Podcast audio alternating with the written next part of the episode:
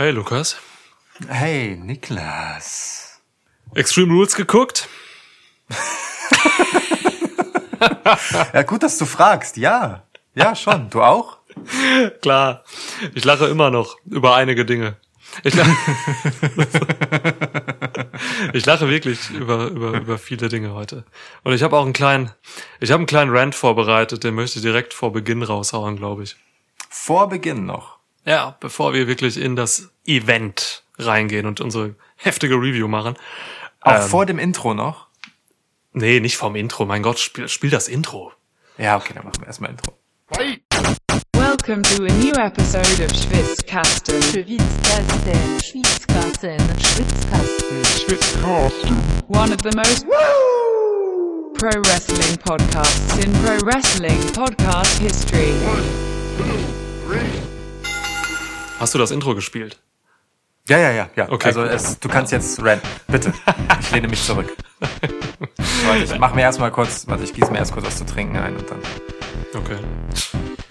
Ich hab schon, ich hab mein Glas schon voll. Du bist ja erstaunlich vorbereitet. Was ist denn da los? Ja, wir nehmen heute wieder Remote auf, wer das nicht weiß. Und äh, Lukas hat mich ein paar Minuten warten lassen. Da musste ich schon mal was trinken.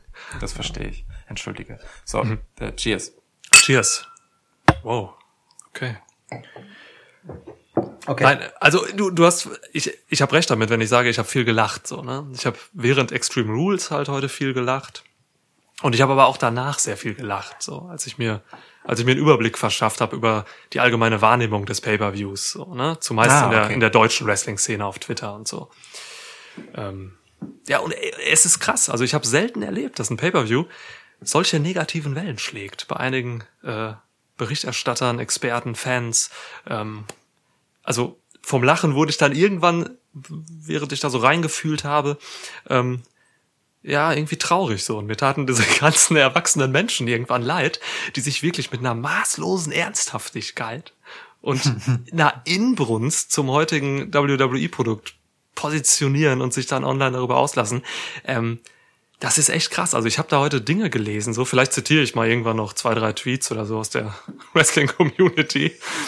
Ähm, auch von Leuten so, die zum Beispiel einen Podcast haben oder ein Wrestling-News-Portal angehören ähm, und leider dadurch auch ein paar Follower haben. So, ne? Darunter junge Follower, die beeinflussbar sind, so auch in ihrer Art Wrestling zu schauen. Und jedenfalls habe ich mir dann so im nächsten Schritt einfach ein paar Gedanken darüber gemacht, warum diese Leute so viel Leidenschaft für dieses WWE-Bashing aufbringen dieser Tage. So. Mhm.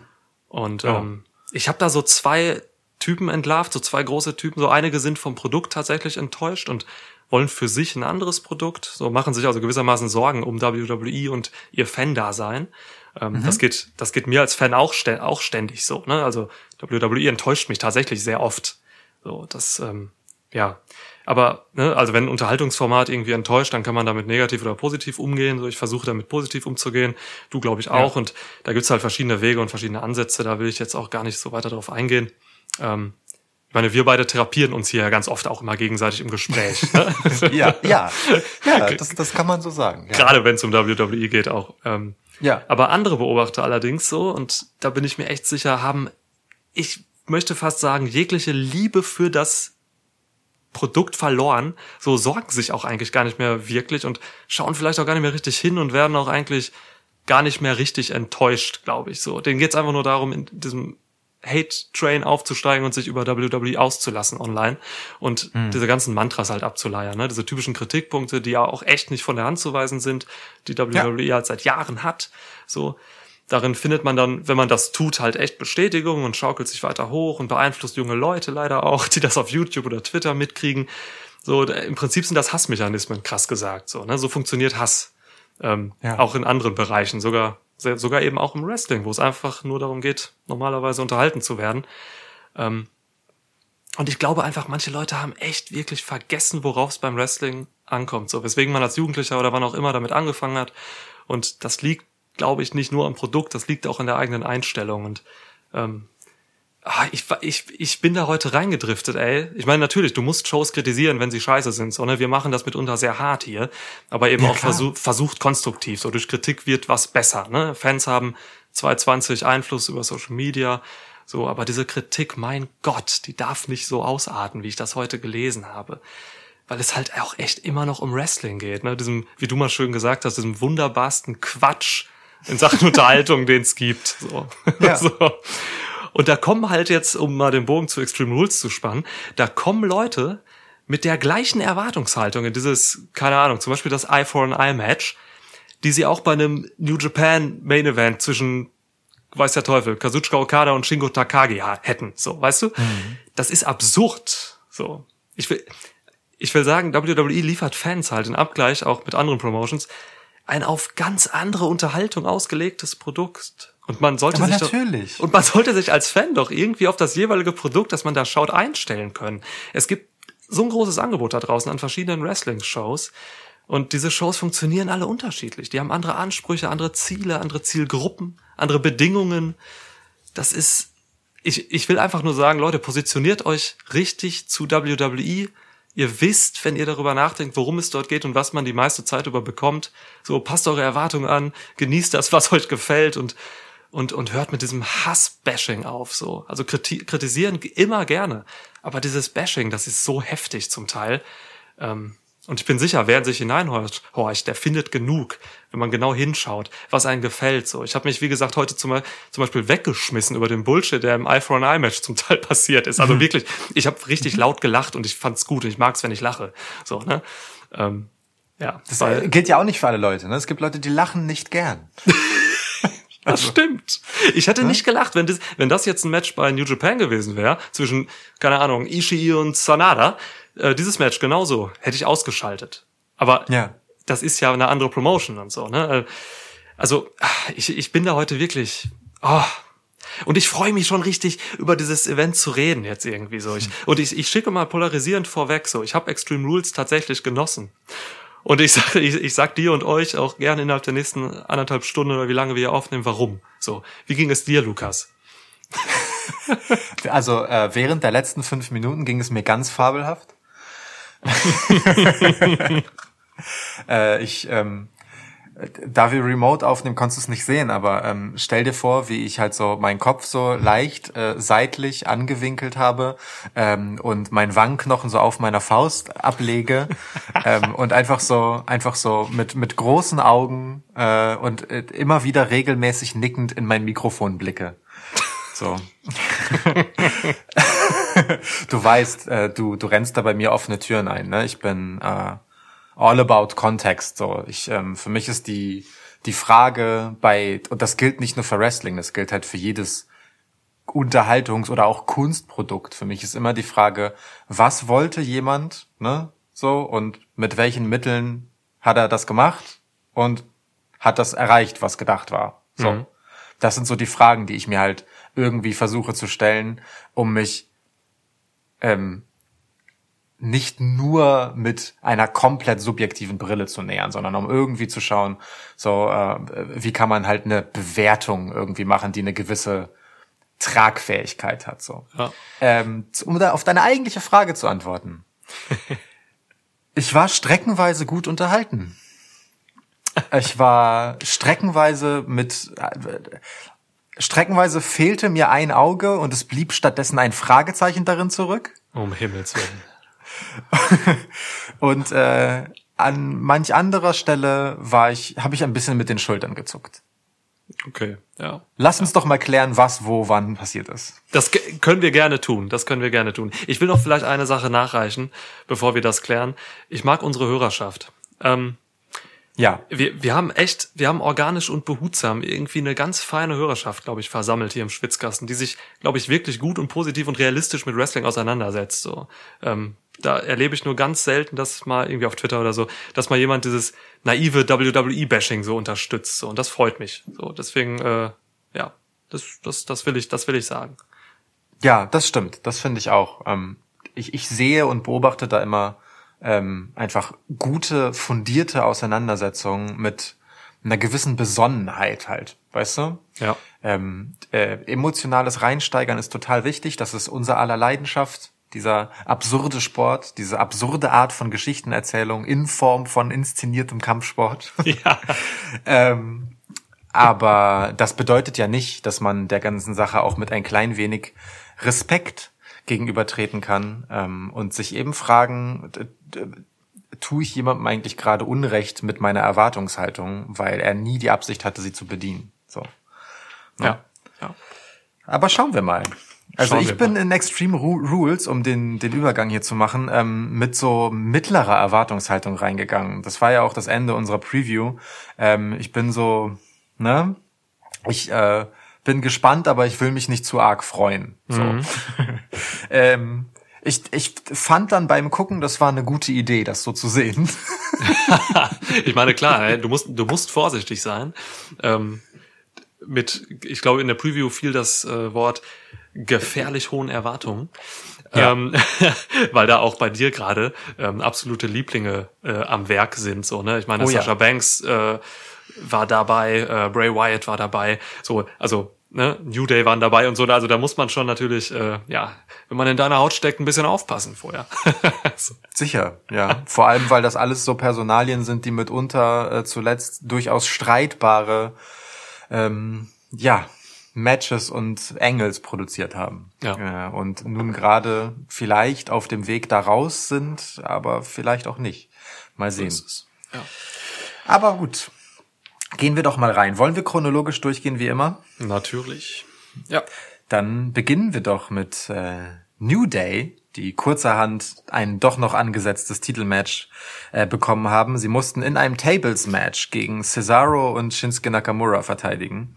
Die Stipulation äh, hat Cesaro erstritten, indem er einen Sieg davon trug, trug, trug, Trug, ja. bei der letzten Smackdown-Episode vor Extreme Rules. Und es war, wurde dann äh, wenig überraschend, nachdem in den letzten Wochen immer wieder Tische zum Einsatz kamen gegen New Day, wenn sie auf Cesaro und Nakamura trafen. Ein Tables-Match. Ja. Niklas, wie stehst du zu Tables-Matches? Ey, Tables-Matches sind okay, wenn die Leute damit umgehen können. So, ähm, ich glaube, diese Leute, die hier am Werk waren, können mit Tischen umgehen. Das hat man auch, glaube ich, äh, im Spot des Abends gesehen. Ähm, das Finish von diesem Match war für mich der Spot des Abends. Hm. Ähm, von daher, äh, ja, ey, ist okay. Also diese Tischsache, ich finde das eigentlich gut, wenn eine Stipulation Sinn macht. Das macht er jetzt in diesem Fall wirklich Sinn. Du hast gerade gesagt, Tische spielten immer mal wieder so eine Rolle. Und ähm, ja, haben's, haben sie hier halt auch. Äh, das, ja, ich, ich war bei diesem Match äh, eigentlich echt immer gut unterhalten. Das war, das war knackig, fand ich.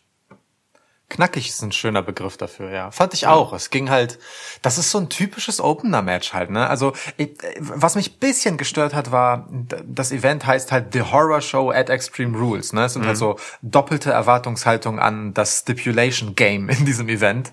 So, Extreme Rules einerseits und dann eben obendrauf auf dieses ohnehin schon in der Regel völlig Stipulation getränkte Extreme Rules Brand noch The Horror Show obendrauf so. Und dann hast du halt als erstes Match einfach eine sehr klassische Stipulation, die so viel mit Horror nun nicht gemein hat. Ne? Da kam halt so dieses Intro mit all, mit all den, den Ekelhaftigkeiten und all den kleinen Schockeffekten und so weiter. Und dann Ja. kommt halt New Day raus, weißt du?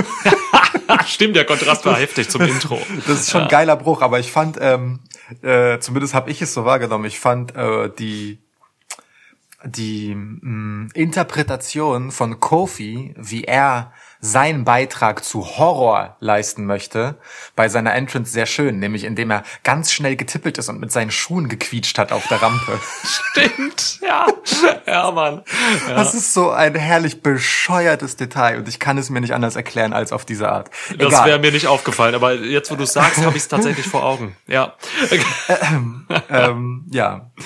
Nun, ähm, ich fand's auch launig, ehrlich gesagt. Also wie gesagt, es ist- es ist ein typisches Opener-Match, äh, weil es direkt zur Sache ging. Mir hat gut gefallen, dass New Day ähm, direkt bemerkbar gemacht haben, dass sie angepisst sind von Cesaro und Nakamura, weil sie mit einer gewissen Härte hier reingestartet sind. Ich erinnere mich an diese ähm, Ir- Irish Whips, die äh, Big E mit Kofi gemacht hat, auf dessen jeweilige Gegner. Also quasi, ne, einmal Cesaro lehnte glaube ich, an der Plexiglasscheibe. Nee, das war Nakamura. Ähm, und und äh, Big E schleudert Kofi halt quasi mit gestrecktem Bein voraus halt gegen ihn, so dass er quasi seinen Kopf gegens Plexiglas tritt äh, und dann das gleiche nochmal auf der anderen Seite in Cesaro rein, der an der Treppe lehnt. Das war halt schön so. Es hatte direkt eine gewisse Härte, das ging gut zur Sache und äh, war dann auch nicht zu lang und hatte tatsächlich dann am Ende ziemlich hübschen Abschlussspot. So. Mega, ja. Es, Generell, es gab echt ein gutes Hin und Her so in diesem Match. Also dieses, das war jetzt natürlich kein Match, das herankommt an dieses New Day Usos äh, Ding, so ne, diese Nee. mehreren Matches, die einfach großartig waren. Ähm, wir hatten hier zehn Minuten tollen Opener, so genau. Du hast gesagt, äh, diese Assisted Dropkicks am Anfang haben direkt reingeholt. Es gab äh, ein gutes Hin und Her. Also jedes Team hatte immer abwechselnd seine Phasen. So, es gab einen schönen Rope Spear von Big E gegen Cesaro. Oh ja.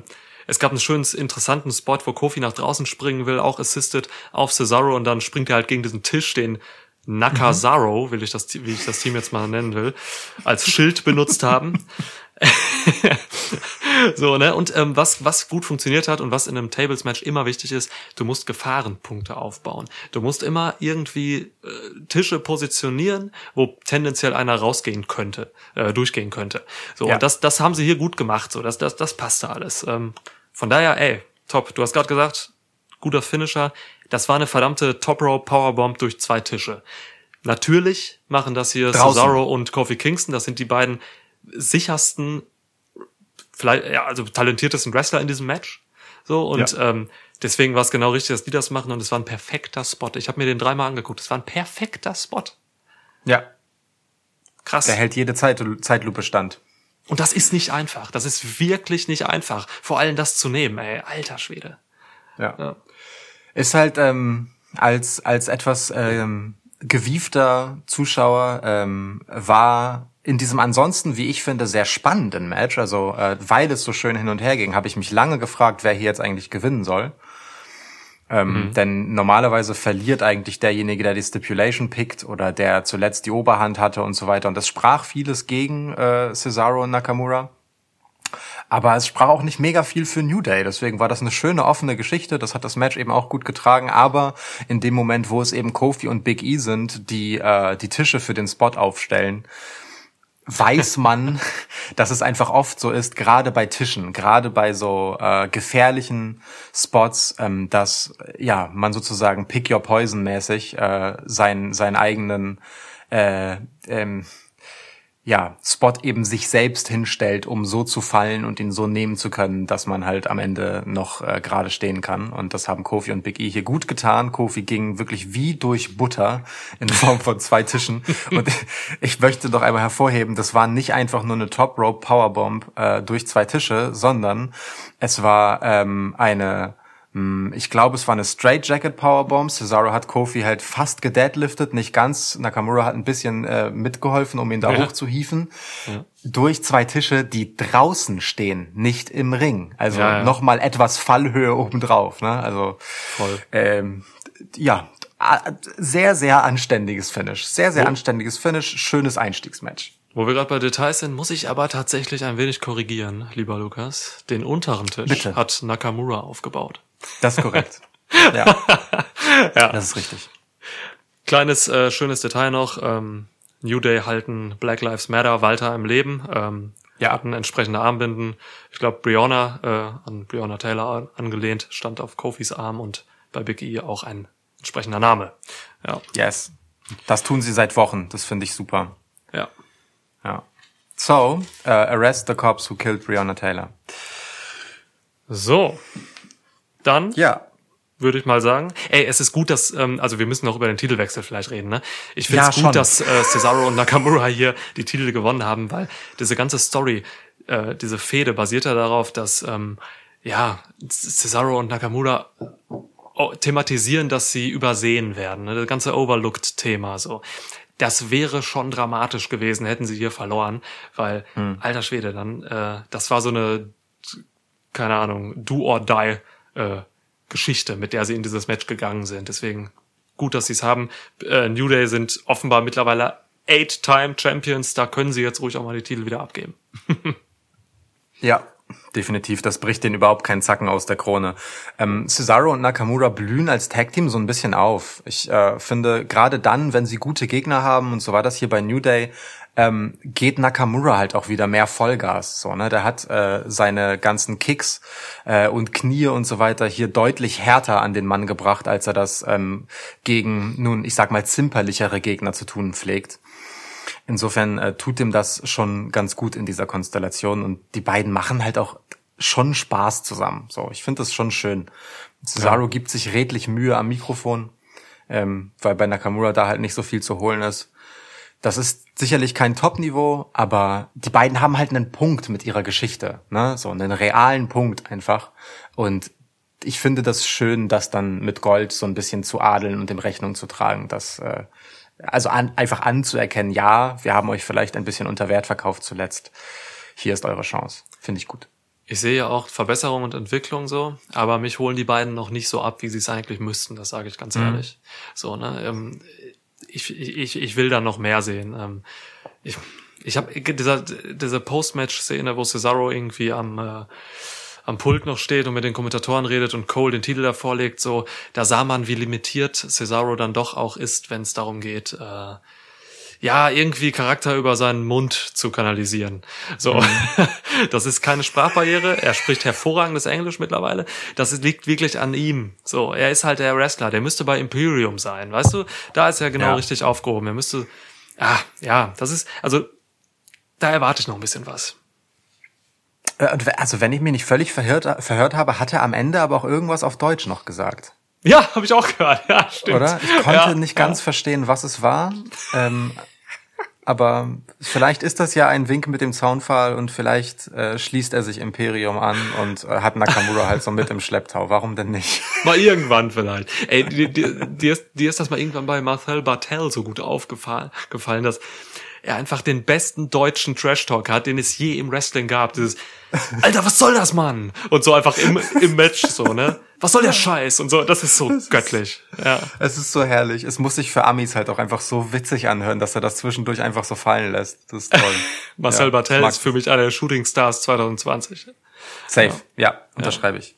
Ja, also ich Gut. bin auf jeden Fall, äh, ich finde, Cesaro und Nakamura tun halt der Tag Team Division und wir reden oft genug darüber, wie uninteressant sie ist, einfach gut, weil sie einfach zwei neue Typen mit Gürteln sind, also nicht im Sinne von, die sind jetzt erst, die, die beiden sind neu, aber es ist neu, dass sie in einer so prominenten Rolle als Tag Team gemeinsam auftreten.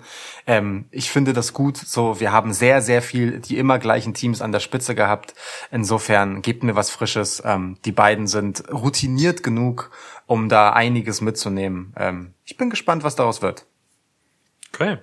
Wir haben jetzt über dieses Match äh, ungefähr genauso lange geredet, wie es auch wirklich stattfand. Ähm Deswegen würde ich sagen, gehen wir mal weiter zum nächsten Match. Da habe ich tatsächlich äh, weniger zu, zu sagen, weil es halt ein Nickel Cross Match ist. Ähm, Ja. Deswegen würde ich dir da einfach mal das Wort überlassen und mache mir einen Weizen auf. Ähm, ich, äh, me- meine vielleicht wichtigste Notiz zu diesem Match ist, ähm, Bailey ist ein Champ. So, so, das ist, das ist mein Fazit. Ja. äh, zu diesem Match. Ähm, und zwar einerseits hat sie ihren Titel in diesem Match gegen Nikki Cross verteidigt, erwartungsgemäß. Ähm, vorangegangen ist übrigens ein ganz fürchterliches Segment mit äh, Alexa Bliss, Nikki Cross, äh, Asuka und Kyrie Sane, wie die drei Nicht-Teilnehmerinnen dieses Matches. Äh, oh Gott. äh, ja, quasi äh, motivierend, ähm, äh, sehr mädchenhaft ähm, und irgendwie so gar nicht zu ihren jeweiligen äh, recht taffen Charakteren passend, ähm, ja, äh, Nikki auf den Weg zum Match bringen, damit sie äh, da erhobenen Hauptes reingehen kann und Ja. äh, mit einem gewissen Selbstbewusstsein. Das finde ich ein bisschen schwierig, wie man diese drei Hochkaräterinnen hier so ein bisschen für Nikki Cross einfach schlechter aussehen lässt, als man müsste, weil es schon so, das, das hat halt keinen von denen was gebracht, ne? Im Gegenteil eigentlich eher. Damit habe ich halt echt ein Problem. Das liegt an Nikki Cross, Mann. Die braucht das halt, also in den Ja. Augen mancher Verantwortlichen. Das liegt einfach an Nikki Cross und ich will das nicht. Das ist wirklich, ich habe das ein bisschen verdrängt, das Segment. Schade, dass du es jetzt nochmal erwähnst. Äh, Tut mir leid. Aber, Aber- aber, eins will ich dazu gerade noch sagen, bevor du weiter sag, äh, redest. Ähm, ich habe ja in der Preview hier auf einen Kyrie Sane Heel Turn getippt in diesem Match, ne, gegen Asuka Mhm. und dann Asuka Kyrie Sane zu SummerSlam. Würde ich immer noch geil finden. Aber ähm, dieses kleine Pre-Segment hat mir ein bisschen Hoffnung darauf gemacht, weil Kyrie Sane war die einzige, die in dem Segment was gesagt hat, was so ein bisschen Mhm. ins Negative ging und so ein bisschen, oh, ja, da hat Niki noch mal so geguckt, so, weil Kyrie Sane hat irgendwie gesagt, ey, wenn du verlierst, sind wir immer noch deine Freunde. Völliger Ja. Bullshit-Satz, aber ähm, da dachte ich so ein bisschen, oh, das könnte den Heel-Turn einleiten für später, den, auf den ich getippt habe. Mal schauen, Aber vielleicht, ähm, vielleicht turn jetzt eher äh, Alexa Bliss und Asuka Heel, weil die haben nicht gesagt, dass sie auch noch Freundinnen von Nikki Cross sind, wenn sie verliert. ja, ja. Ähm, Nun, ähm, jedenfalls, Bailey ist ein Champ, weil sie dieses Match einfach bestritten hat wie ein Champ. Ne? Die hat sich in die wenigen Moves, die Nikki Cross auszuführen pflegt, reingeworfen wie sonst was. Ähm, sie hat Nikki Cross hier einfach völlig über deren Möglichkeiten hinweg inszeniert. Die sah äh, stark aus, glaubwürdig, resilient. Ähm, das war einfach äh, wirklich ganze Arbeit von Bailey.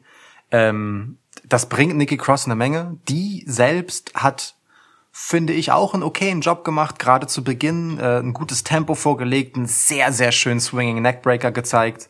Den kannst du aber halt auch nur mit jemandem wie Bailey anständig machen, so den muss man auch zu nehmen wissen. Ähm, einen schönen Tornado DDT, hier und da halt einfach mal ein paar Moves gezeigt, die gut aussahen, die aber natürlich vor allem gut aussahen, weil, wie gesagt, Bailey weiß, äh, wie man das gut und hart aussehen lässt. Ähm, insgesamt ein Match, bei dem ich sage, äh, aus den Möglichkeiten wurde hier tatsächlich das gemacht, was rauszuholen war. Es war unterhaltsam genug für mich so. Ich habe äh, wirklich weniger erwartet, vor allem halt mit Nikki Cross.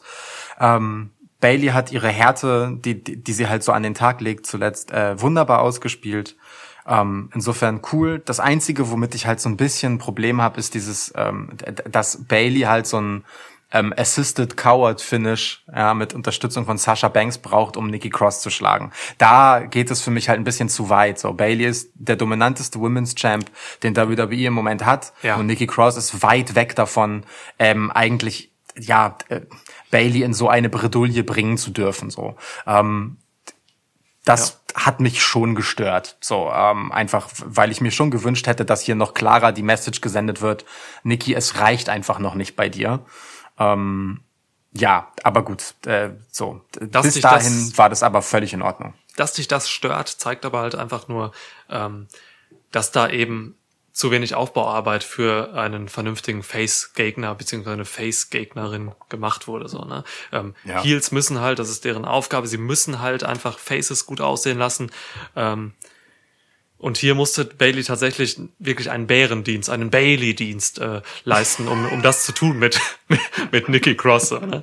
Die, für mich war es einfach nur einzige Aufgabe in diesem Match, ähm, irgendwie, dass Spannung aufkommt. Also die beiden Damen mussten irgendwie es hinkriegen, dass hier Spannung aufkommt und so. Das haben sie für mich nicht geschafft. So, ich hatte nie Spannung. Ich wusste, jeder Mensch weiß, dass Nikki Cross heute, also dass sie gestern aber noch immer Extreme Rules war, ähm, nicht nicht Champion wird. So, das das ist Quatsch. So, aber ja, ähm, sie haben sich echt krass bemüht. So und ähm, ich würde vielleicht gerade noch dranhängen dieses Segment vorher, ähm, dieses mit mit mit diesen Freundinnen und den, ja, ähm, du schaffst das, Niki und so. Das hat ein bisschen insofern Sinn gemacht fürs Match, weil Sasha Banks das die ganze Zeit ziemlich geil aufgenommen hat. Sasha Banks stand äh, gerade so im ersten Drittel immer neben dem Ring und hat sowas gesagt, We believe in you, Nikki und so. Das hat das hat für für das für die äh, ja Heel-Geschichten ähm, ein bisschen was gemacht. Aber ansonsten habe ich von diesem Match echt nicht viel mitgenommen. So, das ja. Ich fand's auch schön, wie Corey Grace am Ende gesagt hat, so, hey, ich war abgelenkt, so, ich habe nichts mitgekriegt. so, als, als es um diese ähm, Brass Knuckles oder auch Boss Knuckles, wie ich sagen würde, ging. Ja.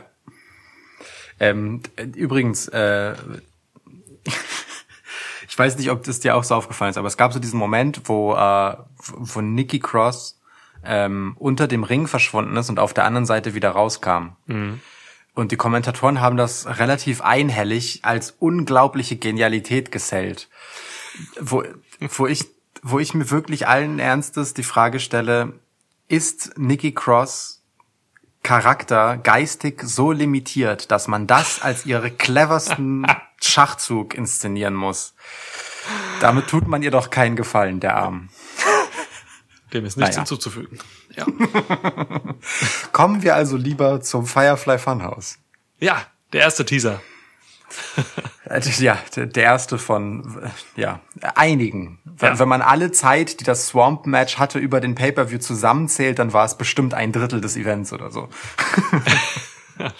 Äh, Okay, das mag leicht übertrieben sein. Wie hat es dir gefallen, äh, wie Ramblin' Rabbit als äh, Ramblin' Regisseur äh, das Karaoke-Segment von vor zwei Wochen äh, eingespielt hat, als Bray Wyatt angekündigt hat, es wird der größte Horror überhaupt gezeigt? The most horrifying, remoting, disgusting footage. Ja.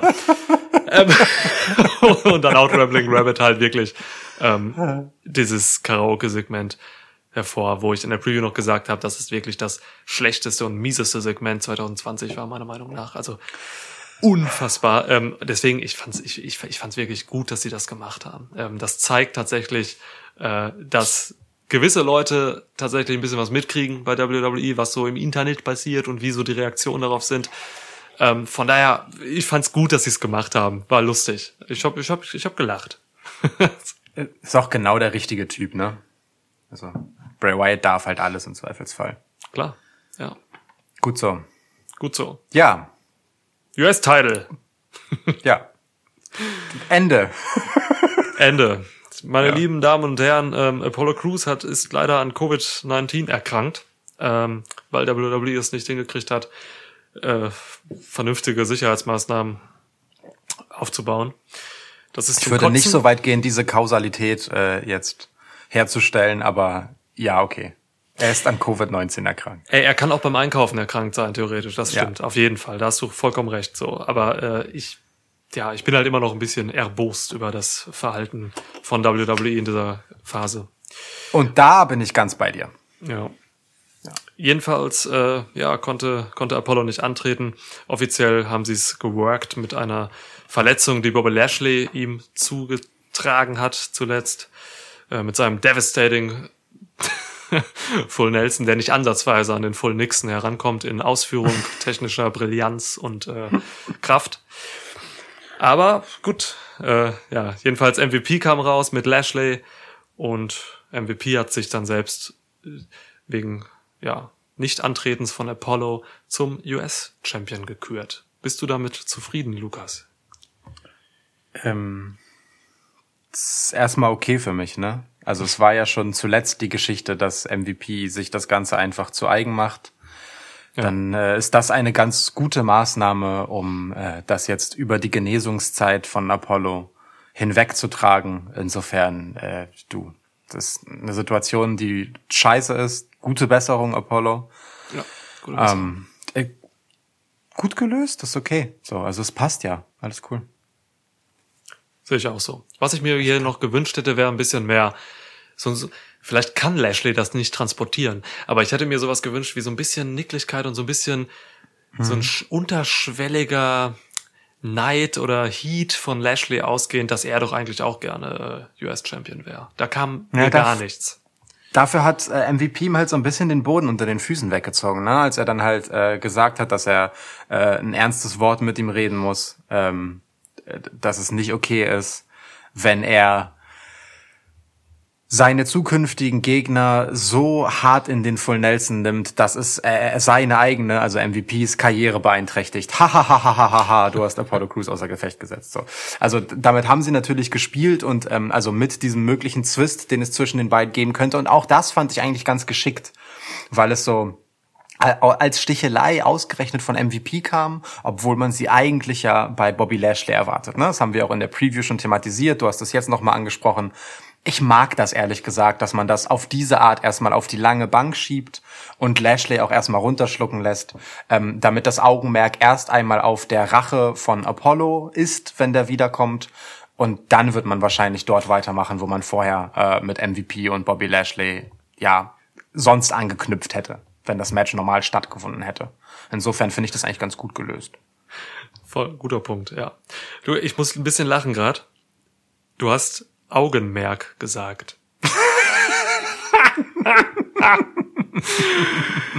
Das nächste Match.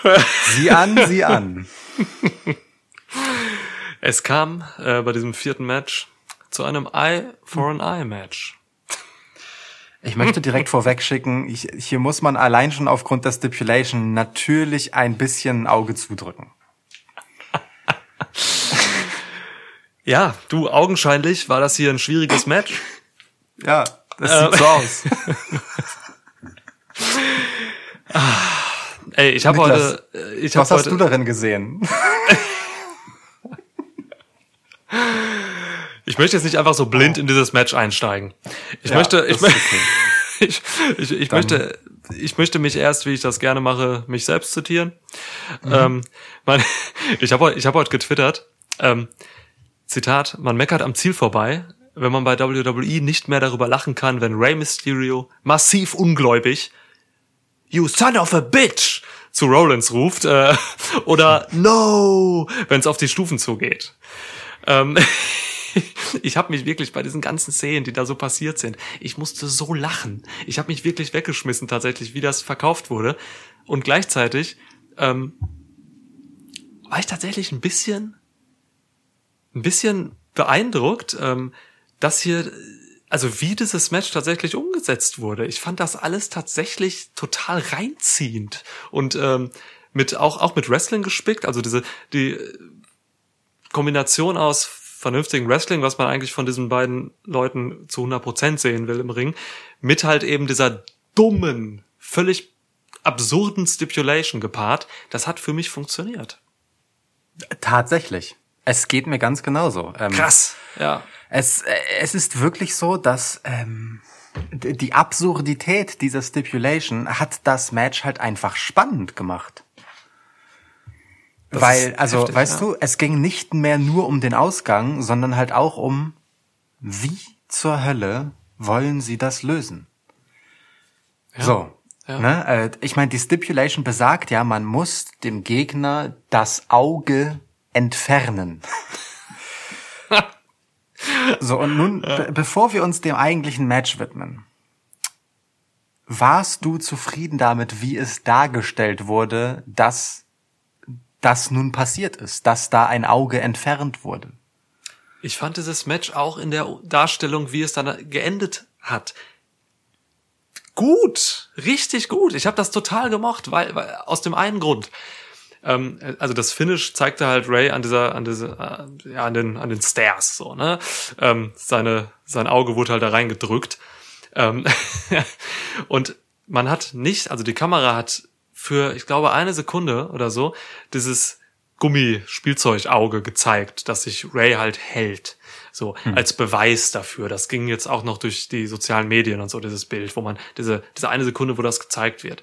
Man hat sich aber nicht wahnsinnig darauf versteift, das zu zeigen und jetzt irgendwie die ganzen Spielzeugaugen da rumfliegen zu lassen und so, sondern man hat erstmal nur den Ref das Match abbrechen lassen am Ende.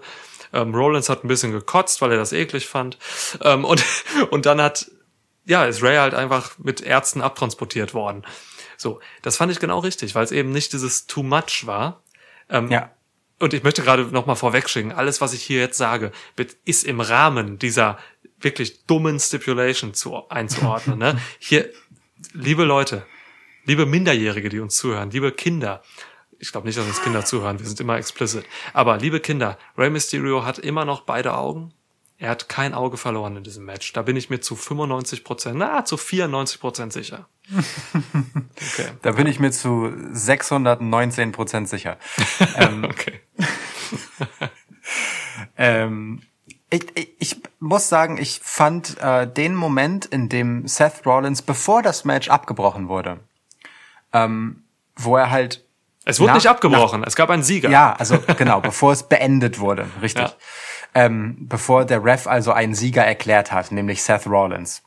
Ähm, wie er, nachdem er halt Rays Auge auf, halt, ne, wieder auf die Kante der Stufe gedrückt hat, ähm, wo er so erstmal zurückweicht, äh, dann erst einmal halt wieder ne, halt seinen typischen Blick halt so drauf hat, als würde er sich gerade wieder die nächste Schandtat ausdenken, so, ne, was halt gerade in seinem finsteren Kopf so vorgeht, welche Eingebung er auch immer als Monday Night Messiah gerade bekommt.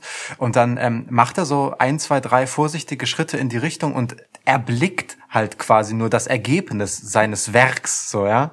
Äh, seiner Hände Arbeit, wenn man so möchte, und Ja. weicht halt erschrocken zurück vor seiner eigenen Brutalität, beziehungsweise halt einfach diesem, naja, diesem offensichtlich, äh, verstehst du? Offensichtlich. Ja. Ähm, also mir passiert, war keine Absicht. Ähm, etwas verstörenden Anblick, den wir in der Form nicht zu sehen bekommen haben. Ähm, und und das transportiert tatsächlich an der Stelle halt ganz gut etwas, weil äh, Seth Rollins als extrem rücksichtslos die ganze Zeit inszeniert wird als jemand, der das alles mit reinem Gewissen tut, was er tut. Und dort sieht er halt, was er anrichtet. Und es ist selbst ihm zu viel an dieser Stelle. Und ich finde, dass ehrlich gesagt die mh, bei allem Respekt wahrscheinlich glaubwürdigste und in irgendeiner Form noch ernstzunehmende Auflösung dieser Stipulation, die möglich war. So. Ja, ja. Ähm, das finde ich äh, wirklich besser gelöst als alles, was ich mir so ausgemalt habe, äh, wie man das halt noch machen könnte, ohne dass man halt hier in äh, ich, nun Slapstick abzudriften droht. So, ja? Ja. Ob man dann Seth Rollins unbedingt noch kotzen lassen muss, sei mal dahingestellt. Ich finde, es ist das, das hat was mit Hingabe zu tun. ja, er gibt etwas hin.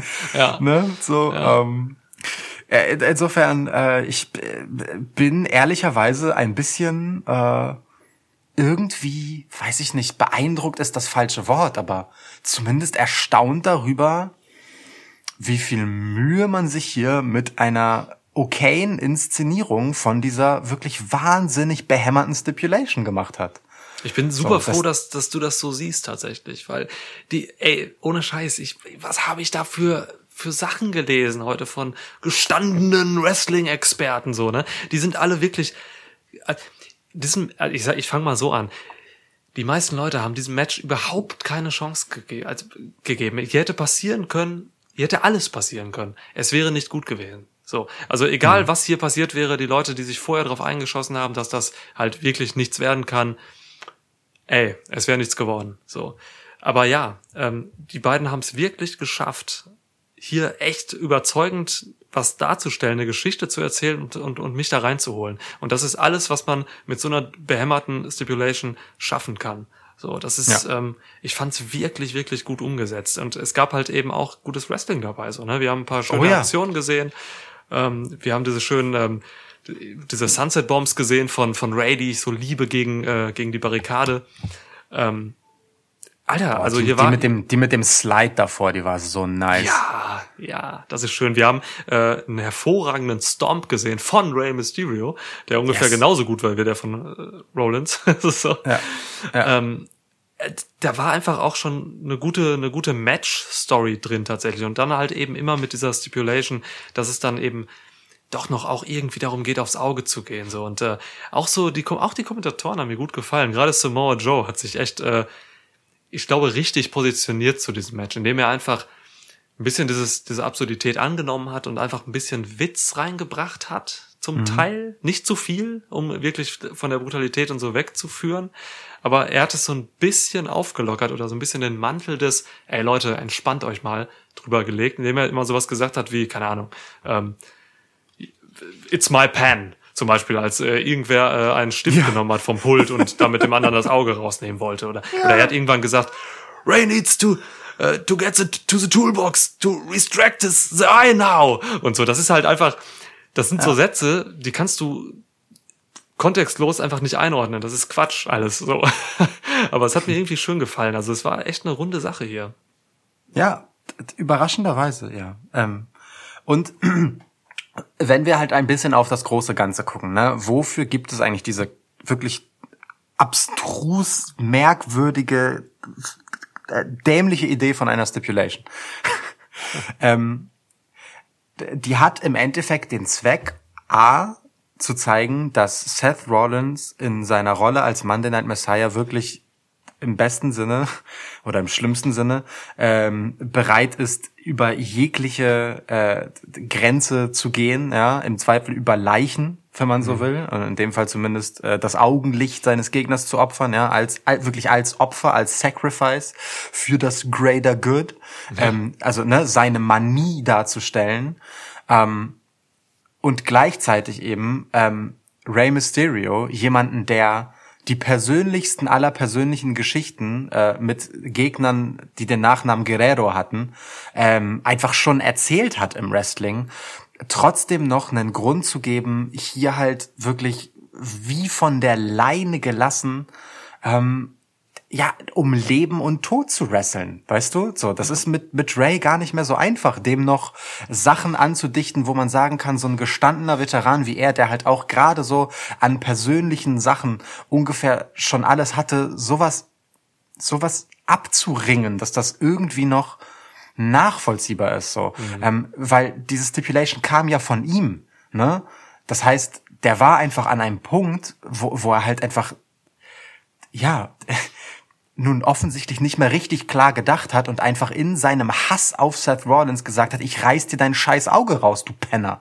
Ja, so, ja. Ne? Und so, ja. das musst du halt erstmal glaubwürdig hinkriegen. Rückblickend eben darauf, was der halt schon an Geschichten erzählt hat, wo es eben nicht so weit ging. Und ähm, das finde ich tatsächlich dann irgendwie vertretbar, das so zu machen. Ähm, weil, nun, die war dann irgendwann angenommen ne, die Stipulation von den beiden und von allen Beteiligten wurde auch immer wieder als um Himmels Willen, das ist also, also das passiert hier jetzt wirklich auch richtig eingeordnet, wie ich finde. Ja. Ähm, und dann musst du halt damit das so durchziehen und dann wird es eben dieser Kampf ums Überleben mehr oder minder. Und das, das hat sich schon auch, das hat sich nach dieser Dringlichkeit angefühlt. So. Ja, ja. Insofern hat es seinen Dienst getan.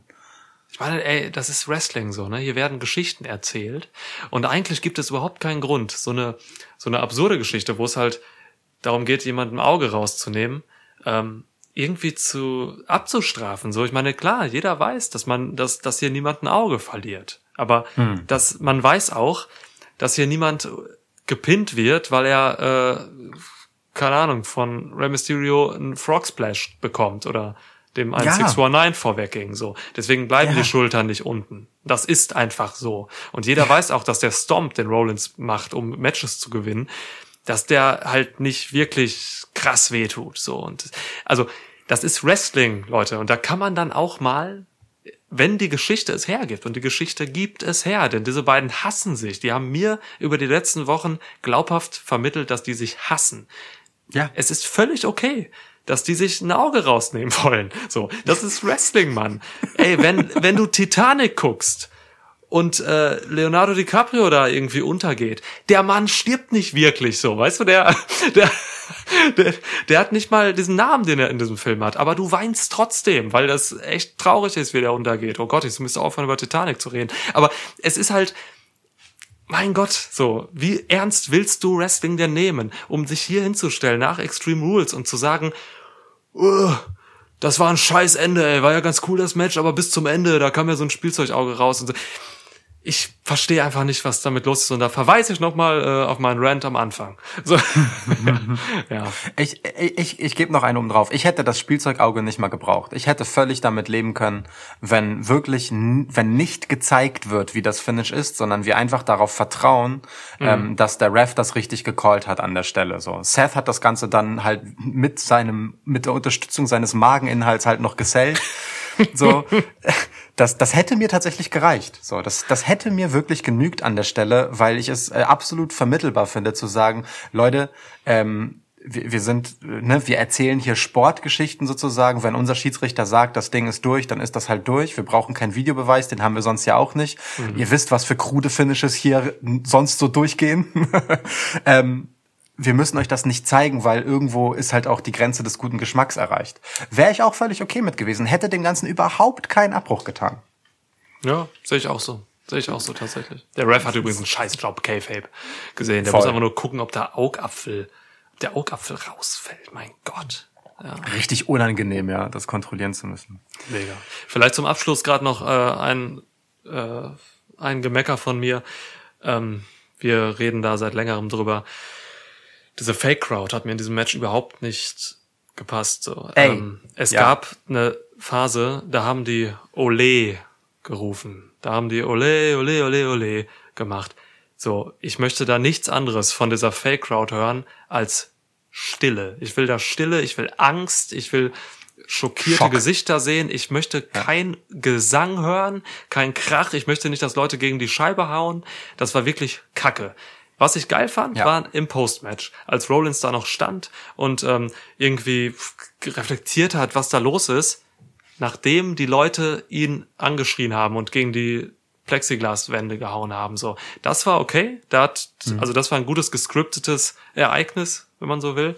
Ähm, aber vorher im Match hat die Crowd halt echt genervt, wie immer. Ja, das, das sehe ich tatsächlich auch so. Ne? Da verstehe ich auch nicht, warum man, ähm, äh, warum die Crowd, egal ob das jetzt vorgegeben ist oder ob die das da mehr oder minder von sich aus machen, warum die ähm, sich so wenig auf die Atmosphäre des Matches einlassen und ähm, ihren Teil dazu beitragen, das eben mitzutragen. Das, das, da fehlt mir auch jegliches Verständnis für. Ja. Ja. Oh, ich hasse diese Ähm, Fake Crowd, echt. Ey, voll, voll. Gab's wieder mehrere Momente auch, wo sie mir richtig auf den Zeiger ging, muss ich sagen. Ja. Ähm, ja, so, so sei es. Gut. Okay. Ha- Gehen wir weiter? Ja. äh, Ich möchte als zwei Moves noch erwähnen, weil ich die wirklich schön fand äh, und wir die Okay. nicht hatten. Und zwar, ähm, äh, äh, denn ich möchte nochmal betonen, dass von dieser Augengeschichte einmal abgesehen und im Prinzip war die ja nicht anders erzählt als als es sonst Submissions werden oder so. Ne? Es gab immer wieder den Ansatz dazu, das mit dem Auge zu machen und dann halt irgendwelche äh, ja Rettungen daraus. So, das Ja. ist im Endeffekt nicht viel anders als als wenn man Submissions attempted, nur halt eben mit ein etwas mehr Dringlichkeit. Ähm, äh, ich fand gut übrigens, dass Seth Rollins mit einer Augenzange direkt zum Ring gekommen ist. Und jetzt Ja, erzähl klar. mir nicht, dass das irgendein irgendwas irgend, irgendein normales Werkzeug ist. Es ist eine hochspezialisierte Augenzange gewesen. So. ähm, nee, aber ich fand diesen ähm, diesen nun unterbrochenen Falcon Arrow um Rey Mysterio mittendrin einfach quasi in so einer Vertical Suplex Position vor sich zu halten äh, und ihn dann auf den Apron zu knallen von Seth Rollins einfach großartig. Das war relativ früh im Match und da hat man schon gesehen, die beiden haben halt Bock und das ist, das darf man ja auch nicht vergessen. Rey Mysterio wird das Ganze nicht mehr unendlich lange machen, aber der hat gerade halt einfach Bock auf geile Wrestling-Matches Ja. mit halt offensichtlich in diesem Fall äh, einer gewissen Härte. Ja, und wenn du dem dann halt eine Story gibst, die das tragen kann, dann wird da halt einfach ein echt gut ansehnliches, hartes Wrestling-Match draus. So, Und das war es an der Stelle. Also du hast genug andere Moves genannt, die schön waren. Ähm, ich wollte noch für den hier halt ein, äh, eine Lanze brechen und dafür, wie unglaublich ekelhaft es aussah, als Rey Mysterio Seth Rollins Augenhöhle über, über die Stufe gestülpt Ja. hat. Das war wirklich... Uah.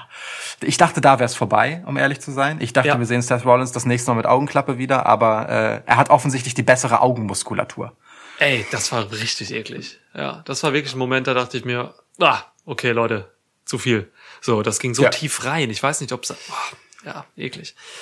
Ja, aber wirklich, ey, Rey Mysterio, vielleicht noch ein Wort. Ich bin echt, ich bin echt froh, dass er in so einem guten körperlichen Zustand ist. Es ist Ja. unfassbar, dass der Mann sich noch so bewegen kann, wie er das tut. Er macht das so lange schon. Und er macht das Ja. auf gefährlichem Niveau. So, das Ja, ist, ähm, auch, also seit er bei WWE ist eigentlich, ähm, jetzt wieder, gefällt er mir halt echt körperlich ganz, also richtig gut. Die Matches gegen Andrade damals in dieser tollen Serie vor ein, zwei Jahren, ähm, und auch heute jetzt noch. Also das ist, dass er mit dieser, mit dieser, dass er, warum ist seine Hüfte nicht komplett zerstört und so? Das ist Ja. schon richtig krass. Das ist, der Mann ist eine absolute Legende, nicht nur durch das, was er geleistet hat, sondern auch, weil er heute noch diese Dinge leisten kann. Ja, ja. Das, das ist total schön zu sehen, ne? dass der nicht schon völlig demoliert da irgendwie durchhumpelt, sondern immer noch dieses Tempo gehen kann, immer noch diese harten Moves nimmt, immer noch mit dieser Kreativität und diesem Bock auf diesen Sport halt Ja. da reingeht. Das ist echt, ähm, das ist wirklich schön. Und du hast es gesagt, der Mann hat alles gemacht in seiner Karriere, in allen möglichen Ländern dieser Welt. Deswegen lasst ihn jetzt einfach so ein, so ein Hassgeschichten-Ding machen mit einer absurden Stipulation. Das ist doch, das ist einfach was, was er noch nicht gemacht hat. Und ey, die haben sich den Arsch aufgerissen dafür. Haben sie. Haben sie. Ja. So, So, gut. Banks, Kommen Asuka. wir ja, zu Asuka gegen Sasha Banks. Ich, äh, du du musst den Anfang machen. Nee, mach du ruhig den Anfang. Ey, mach du den Anfang. Ich meine, Ähm, ist, ist Sascha, Sascha Banks ist nach wie vor, glaube ich, deine favorisierte Wrestlerin, oder? Also in ihrem Potenzial, ja. Also sie könnte meine Lieblingswrestlerin sein. Ja. Und sie war in diesem Match sehr nah dran. Sehr nah dran. Also hat's dir gefallen. Ähm, ich, es gibt so, so einen Moment, der mich halt Fragen zurücklässt und das Finish. Ähm, bis zu, äh, ich sag mal, bis, bis ins letzte Viertel des Matches ähm, war ich bereit, in diesem Podcast zu sagen, das ist das beste Women's Match, das wir 2020 gesehen haben. Mm, Mit dem letzten Viertel bin ich da ins Straucheln geraten, weil, ähm, weil, ja, also entweder da war ein echt gut gelöster Botch drin, oder da war eine ganz komische Storyline-Entscheidung drin, die dann ganz seltsam gelöst wurde. Und darüber hinaus gab es dann halt einfach noch dieses, ähm, Finish, das halt keines ist. Und das ist immer, das ist das, was mir dann halt so weh tut, weißt du? Wenn du ein tolles Match hast, dann ist es so unglaublich unbefriedigend, wenn es am Ende ergebnislos endet. Immer. Was ist passiert? Ähm, wir spulen mal einfach ein Stück vor bis zum Finish wirklich. Ähm, Es kommt eine Asuka, äh, stellt sich äh, vor Sasha Banks, die gerade mit dem Ref diskutiert.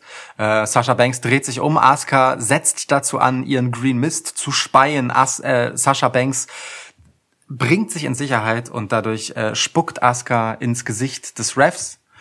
Zack, zack, zack, hier und da ein bisschen Moves. Asuka liegt auf jeden Fall und Bailey streift sich einfach das, das Shirt des äh, Ringrichters über und äh, meint halt, dass es okay ist, wenn sie dann bis drei zählt. Ähm, und dem, äh, ja, dem, dem Mann an der Glocke sagt, dass er bitte die, die, die Glocke läuten soll, um, um dann Sascha zur Siegerin zu erklären ich verstehe nicht, warum Bailey denkt, dass das okay ist, und ich verstehe nicht, warum sie denken sollte, dass das, äh, dass, dass sie damit Sascha zum Champ macht. Die einzige für mich nachvollziehbare Lösung dieser Situation ist eine, die bisher nicht erzählt wurde im Rahmen dieses Matches, und ich bin mal gespannt, ob sie das nun so machen werden oder nicht. Aber trotzdem, es ist halt ein Match, das am Ende keinen Sieger hat, sondern einfach ausgelaufen ist sozusagen. Und das ist das ist so schade, weil davor so viel Gutes passiert ist und sich zwei hier wirklich richtig reingehängt haben. Äh, ich, also ich bin mit diesem Finish natürlich auch alles andere als zufrieden. Das ist tatsächlich, es ist enttäuschend für so ein Match. Das ist wirklich immer so, ne? Du, du hast es richtig gesagt. Wenn das Match richtig gut ist, dann möchtest du das auch nach Hause gebracht bekommen, so. Und das ist hier nicht passiert. Man hat hier wieder diesen WWE-Überschutzmechanismus gefahren, dass man hier irgendwas macht, um den Champ zu schützen oder den Contender zu schützen oder was weiß ich hier in dem Fall ähm, den Champ. Es ist schade, definitiv. Ich würde nicht so weit gehen. Also mich hat dieses Match nicht so reingeholt wie dich. Du hast gerade gesagt, bis zur Hälfte, glaube ich, oder was? Oder bis, bis zum Finish war Drei Vierteln. bis, zu drei Vierteln war es das Beste. Ähm, ich habe in der Zeit da mal überlegt, gerade die paar Sekunden, ähm, was so das beste Women's Match war für mich. Ich, ich weiß gar nicht. Das erste, was mir wirklich einfällt, ist ähm, Rhea Ripley gegen Charlotte Flair WrestleMania. Das fand ich richtig stark. Ansonsten, keine Ahnung, ey, da müsste ich, müsste ich nochmal nachreichen, was das Beste war. Ich weiß nicht. Die, dieses ist wirklich so krass überschattet von diesem Finish. Das ist richtig Total. krass. Das ist richtig krass. Deswegen kann ich das nicht ansatzweise irgendwie so dahin tun. Und ich muss mich darauf besinnen, was vorher passiert ist. Denn du hast vollkommen recht, da sind echt schöne Sachen passiert. Es gab richtig schönes, ähm, ja, es gab eine schöne Geschichte einfach. Es gab schöne Powerphasen, ähm, es gab schöne Knie von Asuka, es gab ähm, schöne Submission-Phasen. Ähm, Sasha Banks hat ziemlich oft diesen Butterfly-Lock rausgeholt, habe ich vorher noch nie so gesehen von ihr. Ähm, da war echt viel drin. So, da war, da war ein Faden drin. Ähm, es gab natürlich wieder dieses geile Selling von Sasha Banks, was nur sie so kann. Ich erinnere an diese German Suplexes von Asuka. Es, das hat, das hat Banks schon immer gemacht. Das hat sie schon bei NXT gemacht. German Suplexes, sie springt einfach nochmal hoch und schmeißt sich auf ihren Nacken und lebt. Das ist unfassbar. Es ist wirklich so. Es ist irre. Es ist unfassbar. Und äh, deswegen, hier war schon echt viel gutes, gutes Zeug drin. Es gab diesen Erinnerst du dich an diesen Turnbuckle Codebreaker? Ja, Mann. So, da, äh, Second super- Rope Turnbuckle, Second Rope Codebreaker. Ja, Irre. Wunderschöne Aktion. Und danach, ähm, das hat äh, Alistair McKenzie, das ist ein Typ aus England, glaube ich, äh, oder Schottland, äh, dem folge ich bei Twitter, folgt er, dem mal. ja. Der ist gut, der haut ein paar gute Videos immer raus. Ähm, hat er, hat er, hat er noch mal ein Video von gepostet und da sah ich dann erst im Nachhinein auf Twitter, wie schön dieses, diese, diese Szene war.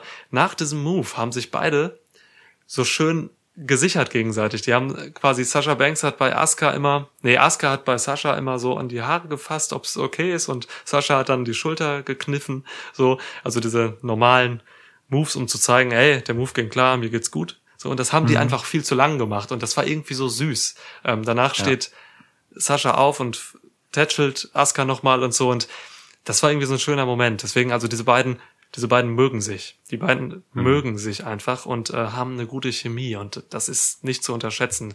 Ähm, ich glaube aber, man kann hier zwischen den beiden noch viel mehr raushauen. Ja.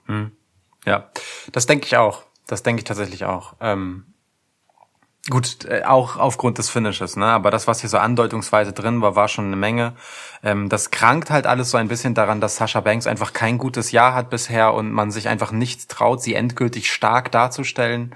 Das ist auch so ein Problem, das die Golden Role Models halt einfach haben, dadurch, dass sie trotz all ihres absurden Talents ähm, und der, der massiven Screentime, die sie haben, halt letztendlich als halt cheating Coward Heels dargestellt werden. Ne? Das, ich bin da an so einem Punkt, wo ich das einfach nicht mehr förderlich finde. Das ist, es generiert natürlich Heat so und man hasst das, das ist richtig.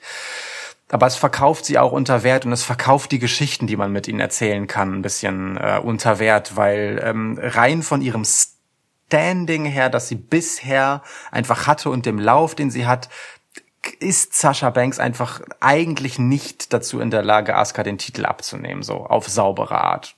So ähm, dabei sind die beiden einfach locker äh, an der Speerspitze des Women's Wrestling überhaupt anzusiedeln. So. Ja. Ähm, und gesamthistorisch auf ihre Karrieren blickend sind die halt einfach an der absoluten Spitze und es ist natürlich völlig legit als Paarung, aber ich bin halt hier schon auch einfach reinkommend in das Match mit dem Aufbau eben nicht so recht zufrieden. Ähm, aufgrund dieser Tatsache, dass, äh, dass Sascha noch nicht stark genug einfach aussieht.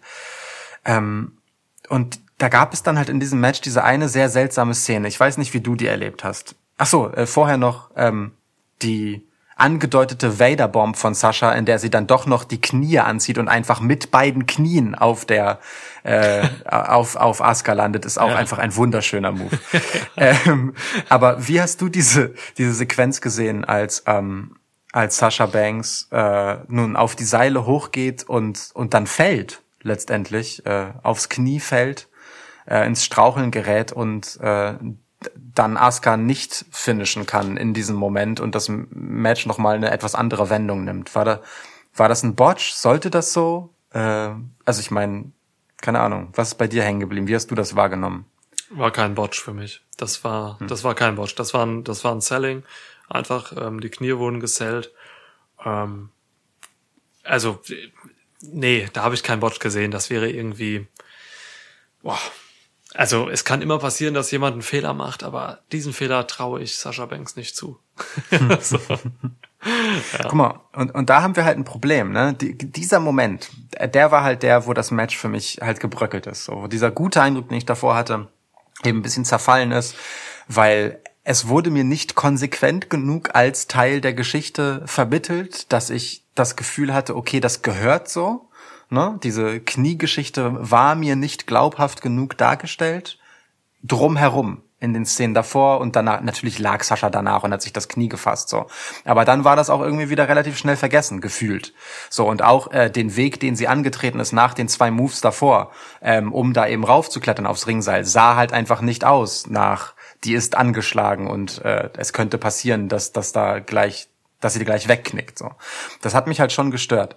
Ähm, gleichzeitig war aber der Matchverlauf danach so fluffig, da- dass ich das, also, dass ich nicht das Gefühl hatte, es wäre ein Botch. so, sondern dass es so gehörte und und, und das, da hat es mich halt verloren. So, da, da war ich halt so, weißt du, da hat es mich aus dem auf die Metaebene rausgerissen. Ich war dann raus aus der Matchstory und habe mich gefragt, gehörte das eben gerade so? Und das darf dir eigentlich nicht passieren, gerade wenn du so ein hochkarätiges Match zeigen willst, ähm, dass du in deiner Inszenierung jemanden halt raus auf die, ach ja, das ist ja nur Storytelling-Geschichte rausschmeißt. So. Ja. Ähm, das, das hat mich an der Stelle wirklich schon sehr, das hat mir einfach ganz sauer aufgestoßen. So. Und ab da wurde es halt auch leider nicht mehr besser. Okay, verstehe ich. Ja. Ja. Ja, deswegen, gut, wir wissen so. jetzt nicht so richtig, was hier los ist. Ähm, das wird auf jeden Fall ein Nachspiel haben bei Raw. Jetzt müssen wir schauen. Ja. Ja, also für mich ist also ein No Contest. Für mich ist ein No Contest, ist- das heißt Asuka hat den Titel. Für mich ist es auch ein No-Contest und damit im Prinzip so eine ähnliche Situation wie bei MVP. Ne? Hier ist einfach jemand gekommen und hat den Titel einfach mitgenommen. So, ohne dass das irgendwie äh, ja, legit wäre. Und das finde ich schon fraglich zumindest. Aber, und das, das finde ich dann wieder okay für dieses Finish, es passt natürlich zu den Golden Role Models. Ne? Die laufen jetzt halt einfach mit vier Gürteln rum und natürlich werden sie sich einfach in grenzenloser Schamlosigkeit dafür abfeiern. Ähm, und das für absolut gerechtfertigt halten und auch für absolut rechtmäßig. ähm,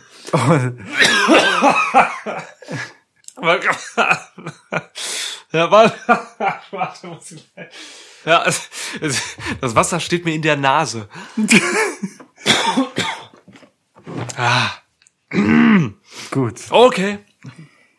ähm, ihre Legacy äh, wurde eingelöst. Sie haben nun alle Titel von Raw und SmackDown, alle Women's Titel, ähm, und und werden das halt einfach allen krass auf die Nase binden. Und hey, wenn es nun deswegen nochmal äh, ja eine Fortsetzung der Fehde gegen Asuka gibt, die äh, in einem weiteren Match bei SummerSlam gipfelt, in dem es dann noch einmal wirklich um den Titel geht, so, weil keine von beiden akzeptieren will, wer den jetzt zu haben hat.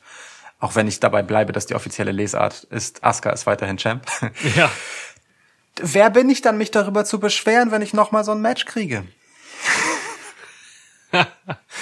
Ja, voll. Gehe ich mit. Ja. Gut. Gut. Gehst du, gehst du auch mit, wenn ich jetzt weiter zu Drew McIntyre gegen Dolph Ziggler gehe? Klar, gehe ich mit. Ja. Dann möchte ich an dieser Stelle das Wort an dich übergeben, denn dir liegt Drew McIntyre deutlich mehr am Herzen als mir. Drew McIntyre so? ist deine Sasha Banks. Ja, komm, nein. Nein, so sehr liegt mir Drew McIntyre nicht am Herzen. Ich finde, Drew macht hier seine Aufgabe als Champion dieser Covid-Zeit, die halt echt schwierig ist, ganz gut. Aber nein, er liegt mir nicht so sehr am Herzen. Ähm, was mir aber am Herzen liegt und was mich enttäuscht hat, ist, dass es hier nicht die von Dolph Ziggler eingebrachte Stipulation des äh, Karaoke-Contests gab. Ähm, er hätte damit einfach den Titel gewonnen, der Idiot. Weißt du, einfach Karaoke-Kontext, fertig, äh, Contest. Gab's nicht. Ähm, Dolph hat sich hier überlegt, ähm, ja, er haut den, den richtig fiesen Heel raus. Äh, Drew McIntyre, also runtergebrochen, Drew McIntyre muss in den Regeln eines normalen Wrestling-Matches bleiben und Dolph kann machen, was er will. so, mit der, mit dem Zusatz vielleicht noch, dass Dolph auch den Titel gewinnt, wenn Drew irgendwie ausgezählt wird oder sonst was. Also, fiese Geschichte, lieber Dolph. Ähm, ja, und dann hatten wir halt dieses Match. Äh, zwei Veteranen des Games. Wir hatten hier 15 Minuten Match. Echt, wahr? Ja, es waren 15 Minuten. Du, ähm, Krass. es war okay. Es war aber schon von vornherein nicht okay, weil das haben wir in der Preview halt ausformuliert, ne? Du, es kam nie Spannung auf. Dolph Ziggler nimmt Drew McIntyre den Titel nicht ab. Und das ist halt ein WWE gemachtes Problem, dass es eben keinen vernünftigen Gegner gibt für Drew zu dieser Zeit. Und deswegen kam für mich keine Spannung auf. Ich habe mich auf schönes Wrestling konzentriert. Ich habe ein paar schöne Sachen gesehen. So, ähm, ja, hat mich jetzt nicht vom, vom, vom Hocker gehauen, muss ich, muss ich sagen. Ja. Geht mir ganz ähnlich, ehrlich gesagt. Ähm, ich fand die Stipulation Extreme Rules Match so faul. Ja. ähm, dass auch der Twist, aber das gilt nur für mich und für dich nicht, da nichts mehr gerettet hat. Ähm, aber okay, es war erwartbar auf eine gewisse Art. Ähm, und ab dem Zeitpunkt war auch völlig klar, wie das Match aussehen wird. Ne? Also, ähm, äh, dass Dolph machen kann, was er will. Drew ist einfach viel zu tough und steckt alles ein. Ja. Ähm, selbst wenn es einen Famouser gibt und dann gibt's noch einen Zigzag und dann gibt's noch mal äh, äh, ein, was war's, ein Uranagi, glaube ich, ne? Auf dem äh, Stuhl, Mit dem genau. Hinterkopf auf dem Stuhl. Ähm, und das reicht halt nicht. Ja, ist okay. Und äh, ich bin auch noch bereit anzunehmen, dass ähm, man, dass Drew dann auch mit Absicht, egal was er gerade für einen Move fressen musste, sich nicht die Blöße gibt, auch nur den Hauch eines Nearfalls zu akzeptieren, sondern immer seine Unterarme angewinkelt zu haben, ja, dass man sieht, er ist bereit zum Kickout, um jegliche Spannung von vornherein zu eliminieren, weil er diese Übermacht von Champ ist. Ich bin bereit zu akzeptieren, dass es Absicht ist. Es gefällt mir halt aber nicht. Ne? So, Drew McIntyre ist eigentlich ähm, jemand, der das nicht bräuchte. Der kann genug erzählen, ohne dass er diese Übermacht ausstrahlt. Man hat sich dieses, dieses, ja, das, diese Situation einfach selbst eingebrockt, indem er halt auf die Art gewonnen hat, wie er gewonnen hat gegen Brock Lesnar. So. Ähm, äh, ja, ich, ich finde, das kann man auch irgendwann ad acta legen und Dolph Ziggler nicht einfach wie einen absoluten Fliegenschiss aussehen lassen gegen den, weil auch Dolph Ziggler hat halt einfach legit so manches Gold um seine Hüften getragen, so. Und äh, ich finde, das erweist jetzt ihm halt einfach einen ziemlichen Bärendienst, ne? Auch so generell diese Inszenierung von Drew McIntyre geht mir halt auf den Sack, weil es unspannend ist und weil es einfach andere Leute unnötig schwach und schlecht aussehen lässt. Dolph Ziggler ist nun kein schlimmes Beispiel dafür, aber ähm, ey, jeder, der jetzt gegen Dolph Ziggler verliert oder gegen Dolph Ziggler halt nur nach, ähm, ich schaff's gerade so gegen den zu gewinnen aussieht, ähm, ja, der ist dann halt einfach automatisch ein ganzes Stück unter Drew McIntyre einzuordnen, weil der halt aus allem gerade auskickt und egal wie viel davon und bei ihm reicht dann ein Claymore, um das Ding zu besiegeln.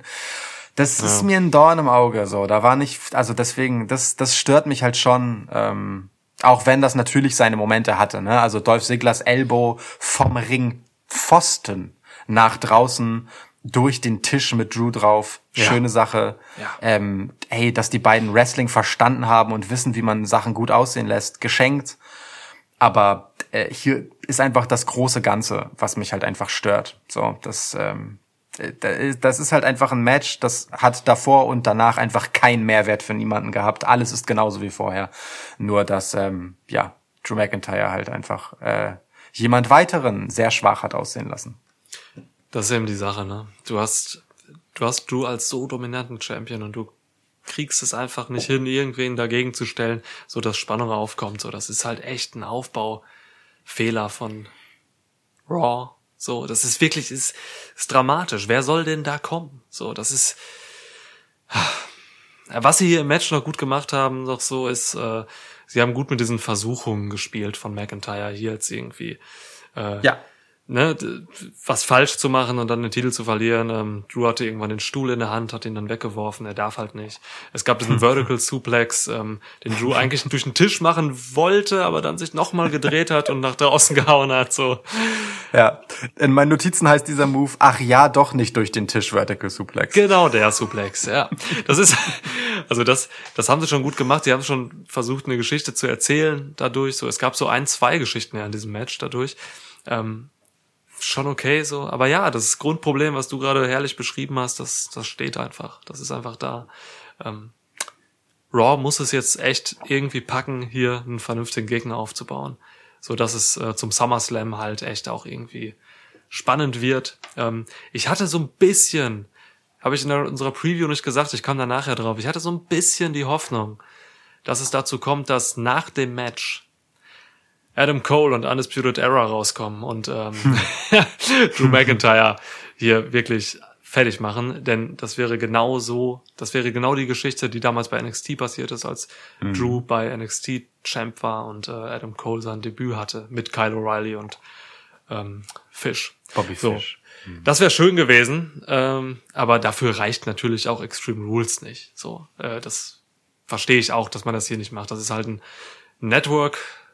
Network-Event. So, es wird keine Ahnung. Das Network gibt ja immer noch keine Zahlen raus, aber es ist eben nicht dieses Groß-Event äh, wie WrestleMania, SummerSlam oder andere. Ja. Ja. Ja, am Ende gibt es diesen Kip-Up Claymore. Finde ich ganz schön, diese Idee. Ähm, macht das so ein bisschen out of nowhere, so, ne? Damit spielt man ja immer, man, den Claymore baut man halt ins Absurde auf, so, ne? Wer äh, nie, also der Claymore ist tatsächlich auf einem Level K-Fape mit dem RKO, so, da geht gerade eigentlich noch drüber, weil aus dem RKO sind ja schon Leute rausgekickt, so aus dem Claymore glaube ich nicht. Ja. Ja. Ist äh, im Moment, würde ich sagen, der am besten beschützte Move bei WWE. Ja, Selbst aus dem Stomp wurde schon gekickt. ja, das stimmt. Ja. Okay, ja, Drew verteidigt natürlich. Ja. Es gab noch ein, Ähm, ach so, äh, ein, ein Zitat möchte ich tatsächlich noch. ja, Moment. Und so sprach Dolph Ziggler. Why won't you die? hat er das gesagt im Match? Das hat er gesagt. Why won't you die? Ist- Okay, krass. das war äh, nachdem ähm, Drew McIntyre halt aus äh, der Geschichte mit dem Zigzag und dem Uranagi auf den Stuhl ausgekickt ist. Völlig legitime Frage. Absolut. Ja, völlig legitime Frage. Eine Frage, die sich auch beim darauffolgenden Match gestellt hat. Why won't you die?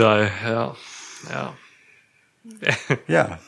Ver verlassen wir das WWE Performance Center, verlassen wir die geregelten Bahnen des Seilgevierts und begeben uns in die düsteren Abgründe, die im Wyatt-Sumpf, falls er denn so heißt, äh, auf uns warten. Braun Strowman fährt vor in einem Truck und findet, ja, was fand er da eigentlich vor, Niklas?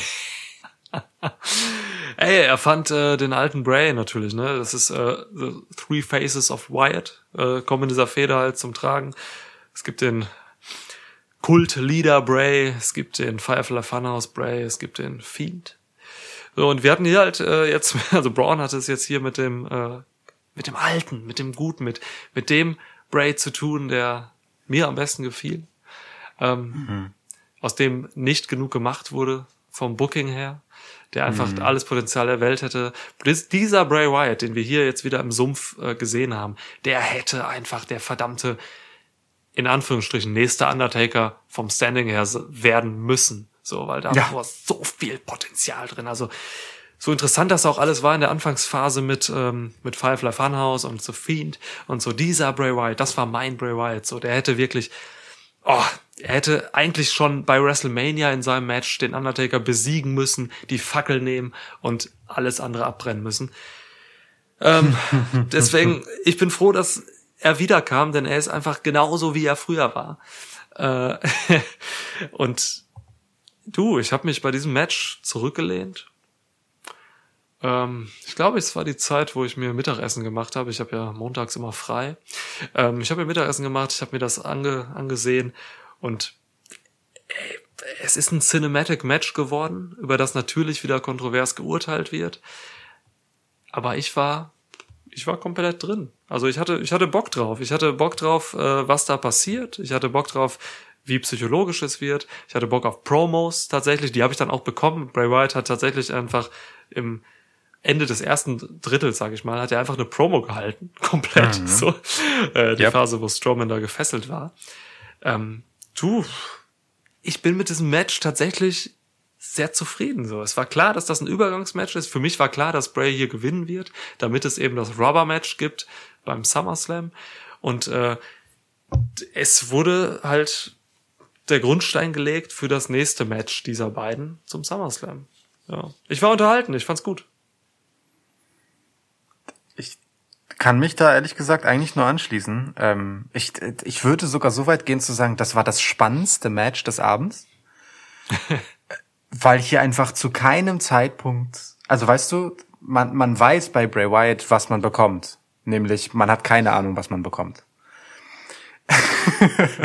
und, und es schafft es halt trotzdem, dich immer wieder zu überraschen.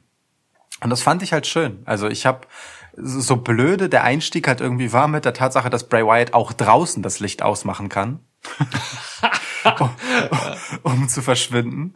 Ähm, so schön war es dann halt, als einfach Braun Strowman auf einmal von Braun Strowman ausgeschaltet wurde. So, ne? Das schwarze Schaf konfrontierte den heutigen Braun Strowman sozusagen und hat ihm einfach eine fucking Schaufel auf den Dötz geknallt. Ja. So, und äh, dann findet der sich halt gefesselt wieder. Ähm, das ist ein, ein schöner Kniff, ja, um, um halt auch so dieses um diesem stumpfen Charakter Braun Strowman halt einfach ein bisschen Tiefe zu geben. Machen wir uns nichts vor. So, wenn Bray Wyatt hier eins tut, dann äh, im Endeffekt äh, all das, was sein Charakter an Möglichkeiten bietet, und das ist eine ganze verdammte Menge, ähm, dafür in die Waagschale zu schmeißen, dass Braun Strowman einfach nicht so eindimensional und langweilig aussieht, sondern eine interessante Backstory kriegt. Der hat in den letzten Wochen halt einfach mit seinen inneren Dämonen und seiner Lust an der Zerstörung gerungen quasi. Mhm. Ne? Da war der knuffige, ähm, selbstbewusste, ähm, aber schon irgendwie sehr facige Champ-Typ, ähm, der Vorwochen wurde da immer wieder überschattet von jemandem, der halt ein bisschen zu viel Spaß daran hatte, äh, wie, wie er seine Gegner dezimiert hat. So. Ähm, mit so einer gewissen Finsternis halt in seiner Lache und so. Und mhm. Da knüpft diese Geschichte hier halt total gut dran an, ne? So, also wie Bray Wyatt halt im Endeffekt seine Zeit damit verbringt, Braun Strowman mh, hm, ja, einfach gegen sich aufzubringen. Natürlich redet er ihm zu, um ihm auf seine Seite zu zerren, aber ich nehme mal an, wohl wissend, dass es nichts bringen wird, sondern dass er damit halt einfach nur dieses Monster, das in ihm schlummert, ähm, wieder rauskitzeln möchte, sondern dass der will, dass dieser Typ rohe Gewalt einfach äh, anwendet, weil er weiß, das triggert irgendwas in diesem Braun Strowman. Ja. Wenn er das tut, in der Hoffnung, dass äh, er ihn dann wieder, also Bray Wyatt, Braun Strowman dann wieder als als Waffe benutzen kann. Das sagt er ja auch. Das sagt ähm, er, ja. ja. Und ich, äh, ich, ich, ich fand das äh, überzeugend. So.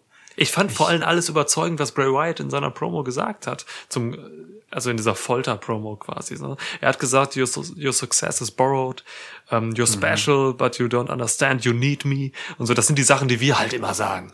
das ist so. Ist so. Jahren. So, ne? Ja. Das ist einfach so, genau. Ich habe ich hab einfach da gesessen und so gesagt, ja, ja, Mann, ja, das stimmt total, was du da sagst. So, und dann haben halt die Schlangen Strowman gebissen ähm, und dann beging, begann halt dieser Trip so, ne? Strowman mhm. lacht, als er diese ganzen Jobber da äh, verprügelt und einer der Typen Feuer fängt. So, ähm, es gab, es gab da diesen, diesen schönen Alexa Bliss-Moment. Ähm, Aber Moment, äh, ich kurz zurücktreten. Ne? Ich fand äh, die, die, symbolisch genau das total schön, ähm, dass es diesen Schlangenbiss gab, so als hätte Bray Wyatt Braun Strowman sein Gift eingeimpft. Weißt du, das war so der der symbolische Akt, ähm, der nochmal äh, man dargestellt und noch einmal wirklich so als als halt als etwas physisches gezeigt hat, was davor passiert ist mit dieser Ansprache von Bray Wyatt. Mhm. Weißt du? Das, ja. das ist total gut, dass danach eben dieser Trip, wie du das sehr schön gesagt, ähm, halt einsetzt. So ja, und, und Braun genau Strowman eben genau das tut, was er tut. Ja, und dann, fang, dann fing er ja auch an, wieder Spaß zu haben an diesem Zerstören und so. Ne? Das macht total mhm. Sinn. Also danach hat er eben, als dieser Typ halt Feuer gefangen hat, echt wild gelacht. So, Das ist ja. genau passend, weil da war, hatte er eben das Gift von Bray so in sich.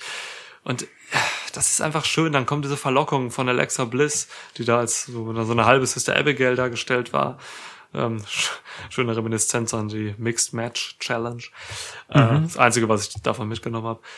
Ähm, Ey, und dann, ja, dann ging's halt los, so, ne? Dann kam halt noch ein paar Wrestling-Aktionen wieder, wobei ich die jetzt nicht hochhalten will. Es gab Uranagi ins Boot von Strowman. ähm, dann wurde es ein bisschen wild, gebe ich zu. Also Bray schwimmt weg, dann kommt der, dann kommt das leere Boot wieder, dann äh, kommt Bray mit einem Ruder. Dann wurde es wurde wild, so ne. Ähm, Bray schlägt Braun halt irgendwann in der Phase auch tot und fragt dann einfach so, ähm, What You Made Me Do. So, das ist halt einfach, also schöne, schöne wirre Szene oder wirre ähm, Phase im Prinzip, die aber eigentlich nicht schlimm ist, weil ich war die ganze Zeit in diesem Sumpf dabei. Sie haben es halt atmosphärisch sehr schön gelöst ähm, mit den ganzen Geräuschen. Das hat mir generell gut gefallen. Das ist keine, aber es gab wenig Musik und dafür einfach mehr typische äh, Sumpf-Südstaaten-Sounds. So, das fand ich schon alles okay. Das fand ich alles okay. Aber die, die Leute haben sich halt wieder einfach, also viele Leute, die das kritisieren, haben sich einfach wieder keine Sorgen drum gemacht. Ich habe heute Sachen gelesen, ähm, irgendwie, dass, keine Ahnung, Bray Wyatt ist für mich gestorben, schrieb äh, äh, Tobias Enke von Spotfight. So, weißt du, ähm, Leute, macht euch Gedanken über dieses Match, steigt da ein, findet euch ein, fühlt euch ein und hinterfragt vielleicht, warum gewisse Sachen passiert sind. Denn wir haben jetzt gerade ein paar genannt und wir könnten halt wahrscheinlich noch länger über dieses Match reden, aber hier passieren Sachen. Das ist eine Story. Das ist eine der wenigen tiefen Geschichten, die man aus einem Charakter wie Braun Strowman auch rausziehen kann. So, ähm, hier war einiges drin. Und warum sollte hier Bray Wyatt für einen gestorben sein? Bray Wyatt hat hier einfach gezeigt, wer er ist, so, was, der, wer er war und was er sein kann in dem Finale, ähm, zu dem ich jetzt dann überleiten will. So, denn am Ende gibt's halt echt eine Szene, da ähm, tritt Braun Strowman Bray Wyatt nochmal ins Wasser, ähm, denkt, das Match ist vorbei und es gibt eine Mandible Claw von Bray, der wieder auftaucht, zieht ihn rein, das Wasser wird rot, fängt an zu blubbern und der Fiend steigt auf. So. Und äh, ja, das ist eigentlich die, für mich die Überleitung zum SummerSlam. So, da gibt's halt, also der Fiend hat eingegriffen. Ich gehe mal nicht davon aus, dass Braun Strowman ertränkt wurde, denn es wird bestimmt noch ein Match geben. Äh, ja, also wie hat dir das Finish gefallen? Ich, ich fand ähm, dieses Look What You Made Me Do äh, so ein das, das kann man so in beide Richtungen deuten, ne? Ist es, ist es das, das was, was er ihm zugefügt hat oder was er gemacht hat, dass er ihm zufügt? Weißt du? Das, das finde ich halt total schön. Also diese Ebene, dass man halt nie weiß, was gerade von Bray Wyatt adressiert wird, gefällt mir halt total gut. Ähm, und die Tatsache, dass also ich, ich bin bei Bray Wyatt halt immer sofort in ähm, was wird mir gesagt und was sehe ich dann und wie passt das zusammen? Und ähm, wenn du dir halt anguckst, was Bray Wyatt halt so Braun Strowman sagt, du hast es wunderbar halt auch durchdekliniert, ne? Einfach absolut richtig im Prinzip auch so, ich sage mal, off K-Fape korrekt darlegt, was an Braun Strowman eigentlich gerade alles problematisch ist, um das Ganze dann in der Folge in einer Wrestling-Geschichte zu verarbeiten. Das finde ich total gut und richtig, weil das ja alles Zweifel sind, die Braun Strowman berechtigterweise wahrscheinlich gerade hat an äh, dem, was er tut, so, ne? Und dieses Match tut halt etwas dafür, die auszuräumen. Und ich mag tatsächlich, ähm, dass das Match damit endet, dass Bray Wyatt sein Ziel erreicht. Nämlich nicht, ob, ich, ob hier, also ich, du, selbst wenn der Fiend am Ende nicht aufgetaucht wäre und man nicht sagen könnte, okay, ähm, der steht jetzt am Ende noch da und Braun Strowman halt irgendwie nicht und deswegen ist Bray Wyatt der Sieger, wenn man das dann als Sieg bezeichnen kann. Mir hätte das schon gereicht, denn Bray Wyatt hat sein Ziel erreicht. Er hat Braun Strowman in seinen Sumpf gezerrt und er ist nicht wieder rausgekommen. Das ist alles, was er wollte. Ja.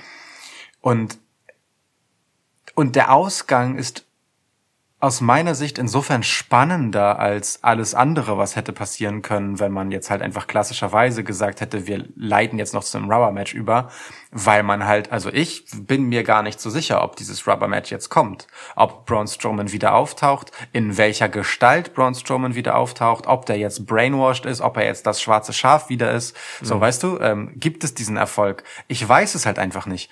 Dadurch, dass der Fiend am Ende aufgetaucht ist, habe ich Zweifel daran, weil derjenige, der äh, die Kontrolle über Braun Strowman hatte, ist halt der Bray Wyatt, der Bray Wyatt früher mal war.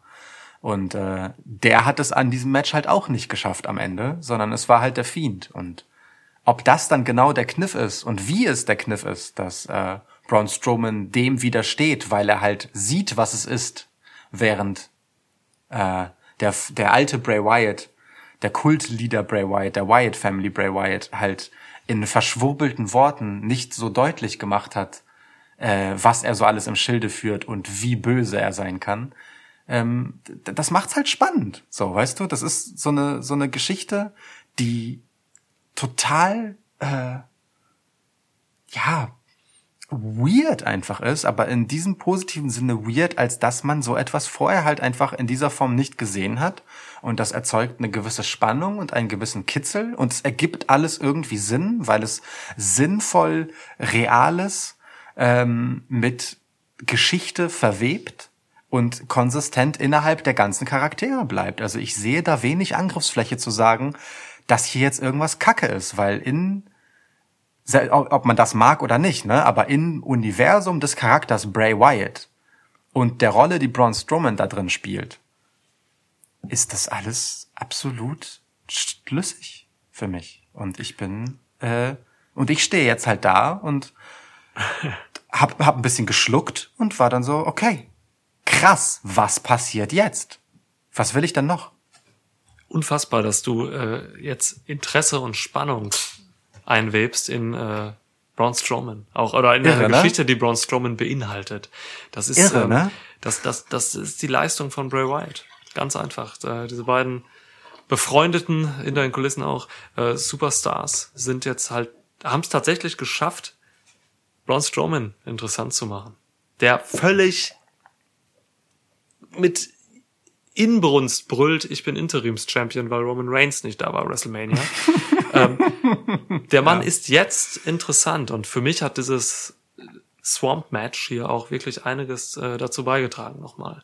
So ja. äh, und ich will auch sagen, Braun Strowmans äh, schauspielerische Leistung war okay, war okay. Also ja. alles, was ich hier so gesehen habe, war wirklich okay. Ähm, es es kam Atmosphäre rüber und so. Das, also Bray hat hier das meiste gemacht natürlich, auch so gerade im Verbalen. Aber Mann, ja, das hat Strowman geholfen. Und genau das war das Ziel dieser Geschichte, dass man den Bray Wyatt hatte es zum Auftrag, Braun Strowman oder Braun Strowmans Titelregentschaft irgendwie auf ein anderes Level zu heben oder ein bisschen zu erhöhen oder ein bisschen legit zu machen. Und jetzt ist da auf jeden Fall was drin. Ich würde immer noch sagen, dafür brauchst du den Titel nicht unbedingt. So, das hätte hm. auch jemand anderes jetzt äh, halten können oder den Titel hätte jemand anderes halten können. Ähm, ja. Man hätte diese Geschichte auch abseits dessen erzählen können. Aber nun, so ist es halt. Ähm, und das ist gut. Und ja, ich bin auch gespannt. Ich habe Interesse jetzt daran. Ähm, und ich verstehe auch nicht, wie man dieses Match nicht mögen kann. ich glaube, die Leute haben aber keinen Bock auf diese Cinematic Matches, äh, da tiefer einzusteigen. So, das ist, äh, das ist schade. Ja, ich mag das ehrlich gesagt. Also ich habe da wirklich Gefallen dran gefunden. Für mich ist das ein, äh, eine sehr schöne Bereicherung in dieser äh, schwierigen Zeit, wo mir halt die regulären Matches halt, mh, hm, wo denen immer was abgeht durch ja. dieses Fake-Publikum. Und ja. ähm, ehrlich gesagt würde ich sogar so weit gehen, dass dieses Erzählinstrument etwas ist, das ich mir schon auch für die Zeit nach Corona wünschen würde. Es gibt einfach Charaktere und Geschichten und Matches, die lassen sich darüber total gut erzählen. Und mhm. ähm, äh, weißt du, gegenüber dem, was man dann halt so äh, ja vor einer gewissen Zeit äh, auf dem Hardy Compound zum Beispiel veranstaltet hat, sei es jetzt bei Impact oder halt auch hier, ähm, hat das schon noch mal einen, einen anderen Anspruch an an Tiefe, so, ähm, weil hier eben recht interessant und geschickt und das war auch bei AJ Styles gegen den Undertaker so ähm, Mensch und Charakter und weißt du, die Draufsicht auf das Wrestling-Produkt und dann aber trotzdem die komplett wirklich in der Story verwobene Beziehung und so weiter. Das wird alles so geil ineinander vermengt ähm, und einfach in einer spannenden Art und Weise präsentiert, die einfach was Besonderes ist und besondere Möglichkeiten dadurch bietet. Und ich finde das bereichernd, ehrlich gesagt. Deswegen, ja, ähm, äh, ja äh, bin ich an dieser Stelle durchaus zufrieden mit dem, was da passiert ist. Da, da, das ist alles so weird, dass sich schwer sagen lässt, Weißt du, wir bewerten ja auch immer viel äh, vor dem Hintergrund, was bedeutet das halt für danach. So, das ist mhm. hier halt schwer zu sagen, aber die Tatsache, dass ich mich jetzt frage, was als nächstes passiert, ist schon mal eine Leistung. So, weil es an vielen, vielen anderen Stellen eben überhaupt nicht so ist. So. Ja, Drew McIntyre zum Beispiel wird als nächstes gegen irgendwen total gut aussehen. Allen ja. Widrigkeiten zum Trotz. Ne? Ja. So. Ähm, und hier haben wir halt Braun Strowman, den super langweiligen Haut drauf Champ, ähm, dessen ja, gesamte Geschichte, die er eigentlich so hat in seiner Karriere bei WWE, in einem Match aufgedröselt wurde. Ich meine, sie haben ja, du hast es richtig gesagt, Alexa Bliss auch noch mit reingepackt. Das liegt irgendwie zwei Jahre zurück oder so, diese Mixed Match Challenge, Ja. in der es halt zwischen den beiden immer mal wieder so ein bisschen gefunkt hat und man hat da nie was draus gemacht. Und jetzt, ausgerechnet jetzt, in ausgerechnet dieser Storyline, die sich mit den Abgründen von Braun Strowmans Geschichte Ja. äh, beschäftigen, packt man halt diesen Sonnenstrahl da als Verlockung wieder rein. Das ist total geil. So, ich finde das wirklich gut. Zeigt aber gleichzeitig auch eben, wie wenig man eigentlich in der Hand hat, um bei Braun Strowman irgendwie mit Geschichte zu arbeiten. Das zeigen eigentlich alle Cinematic Matches bei WWE, ähm, weil die, die gut sind, die haben mit Charakteren zu tun, die echt Geschichte haben. Bray Wyatt gehört immer dazu. Der hat einfach Geschichte, der ist saulange mittlerweile dabei. Ähm, das Firefly Funhouse Match gegen John Cena bei Mania ist nach wie vor mein Lieblings-Cinematic Match. Yes. Vielleicht noch abgeholt vom Boneyard Match, das weiß ich nicht. Die sind so verschieden. Schwer gegeneinander zu halten. Das stimmt. Boneyard Match ist halt der Undertaker dabei. Geschichte und Undertaker, das äh, schreibt sich von selbst. So, aber dann gab's natürlich auch wieder sowas wie den Backyard Brawl von NXT Takeover, so der scheiße war, weil äh, einfach zu wenig Geschichten da sind zwischen oder ja bei den Charakteren Adam Cole und Velveteen Dream vielleicht. So, dann gab's dieses Money in the Bank Match, was für mich das schlechteste ähm, Cinematic Match war. Money in the Bank Match war richtig kacke in jeder Hinsicht so für mich. Und da muss man natürlich äh, die Waage halten, wenn man das nach Corona noch weiterbringen will, dass man das echt nur mit Leuten erzählt, ähm, die wirklich auch erzählenswerte Geschichten haben. Und dann ist es halt was Besonderes. So, deswegen von mir aus kann das auch äh, durchaus weitergehen. So, ja. Ja. Ja. So, So, wunderbar. Ja, wunderbar. Wunderbar.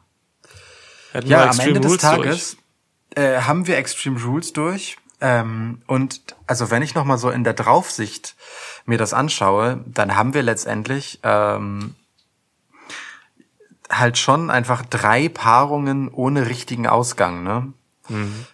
Wir haben das Match äh, Apollo gegen MVP, das einfach nicht stattfand, wo jetzt halt einfach einer den Titel mitgenommen hat. Wir haben Asuka und Sascha, wo einfach jemand den Titel mitgenommen hat. Und wir haben halt dieses Match, bei dem auch nur durch das Auftauchen von The Fiend irgendwie klar ist, wer hier den Sieg davon getragen hat, wie auch immer überhaupt definiert sein könnte, wer hier wie siegreich werden sollte, muss man ja auch ehrlicherweise sagen. Da war kein Ref. Ja.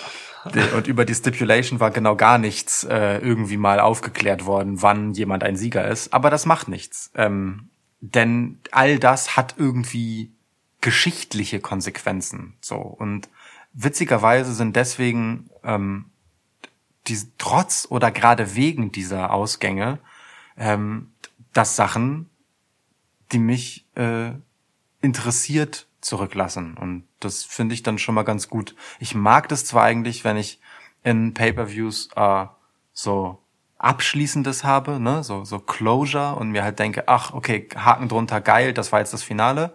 Das gab's hier halt gefühlt gar nicht, weil alles halt so ein Zwischending ist. Ja. Aber hey, ähm, ist in Ordnung. Äh, es, ja, äh, ich, ich bin am Ende, und jetzt mache ich mal einen Fazitsatz, positiv überrascht von der Gesamtschau auf Extreme Rules. Ich habe hier mit meinem vorsichtigen Optimismus schon weniger erwartet. Ja, okay. Ähm, du, für mich war Extreme Rules äh, ein kleines Pay-per-View mit äh, vielen, vielen Geschichten. So, das äh, hier ging es halt um Geschichten erzählen und auch unkonventionelle Geschichten. Ähm, hier ging es um Absurdes, hier ging es darum, äh, Dinge auszuprobieren. Ähm, ich bin mit diesem Pay-per-View echt zufrieden, weil es mich halt eben unterhalten hat und ich glaube, weil ich dazu halt, weil ich glaube ich die richtige Einstellung angenommen habe, um dieses Pay-per-View zu genießen. So und hier wurde schon echt viel gewagt, probiert, so, und ähm, die Leute haben sich reingehangen. So, ne? Wir haben Ja. über Rollins und Mysterio genug geredet. So, das war, da, da, da war Herzblut drin, genau wie beim Swamp Fight. So, das, von daher bin ich wirklich zufrieden mit diesem Event. Und ja, ich, äh, es wurden ein paar Dinge gesät, so für die, für die Zukunft. Ey, lass schauen, was passiert. Ja, Cool. Schön, schön, schön gesagt. Ich ähm, werde vor allem daran zu kauen haben, was Bray Wyatt meinte, als er in Gestalt des Wyatt Family Brays sagte, You can't hurt me, I'm already dead.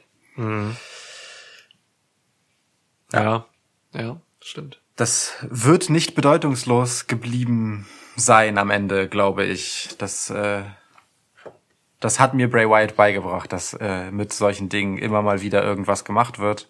Und ich mag offene Fragen.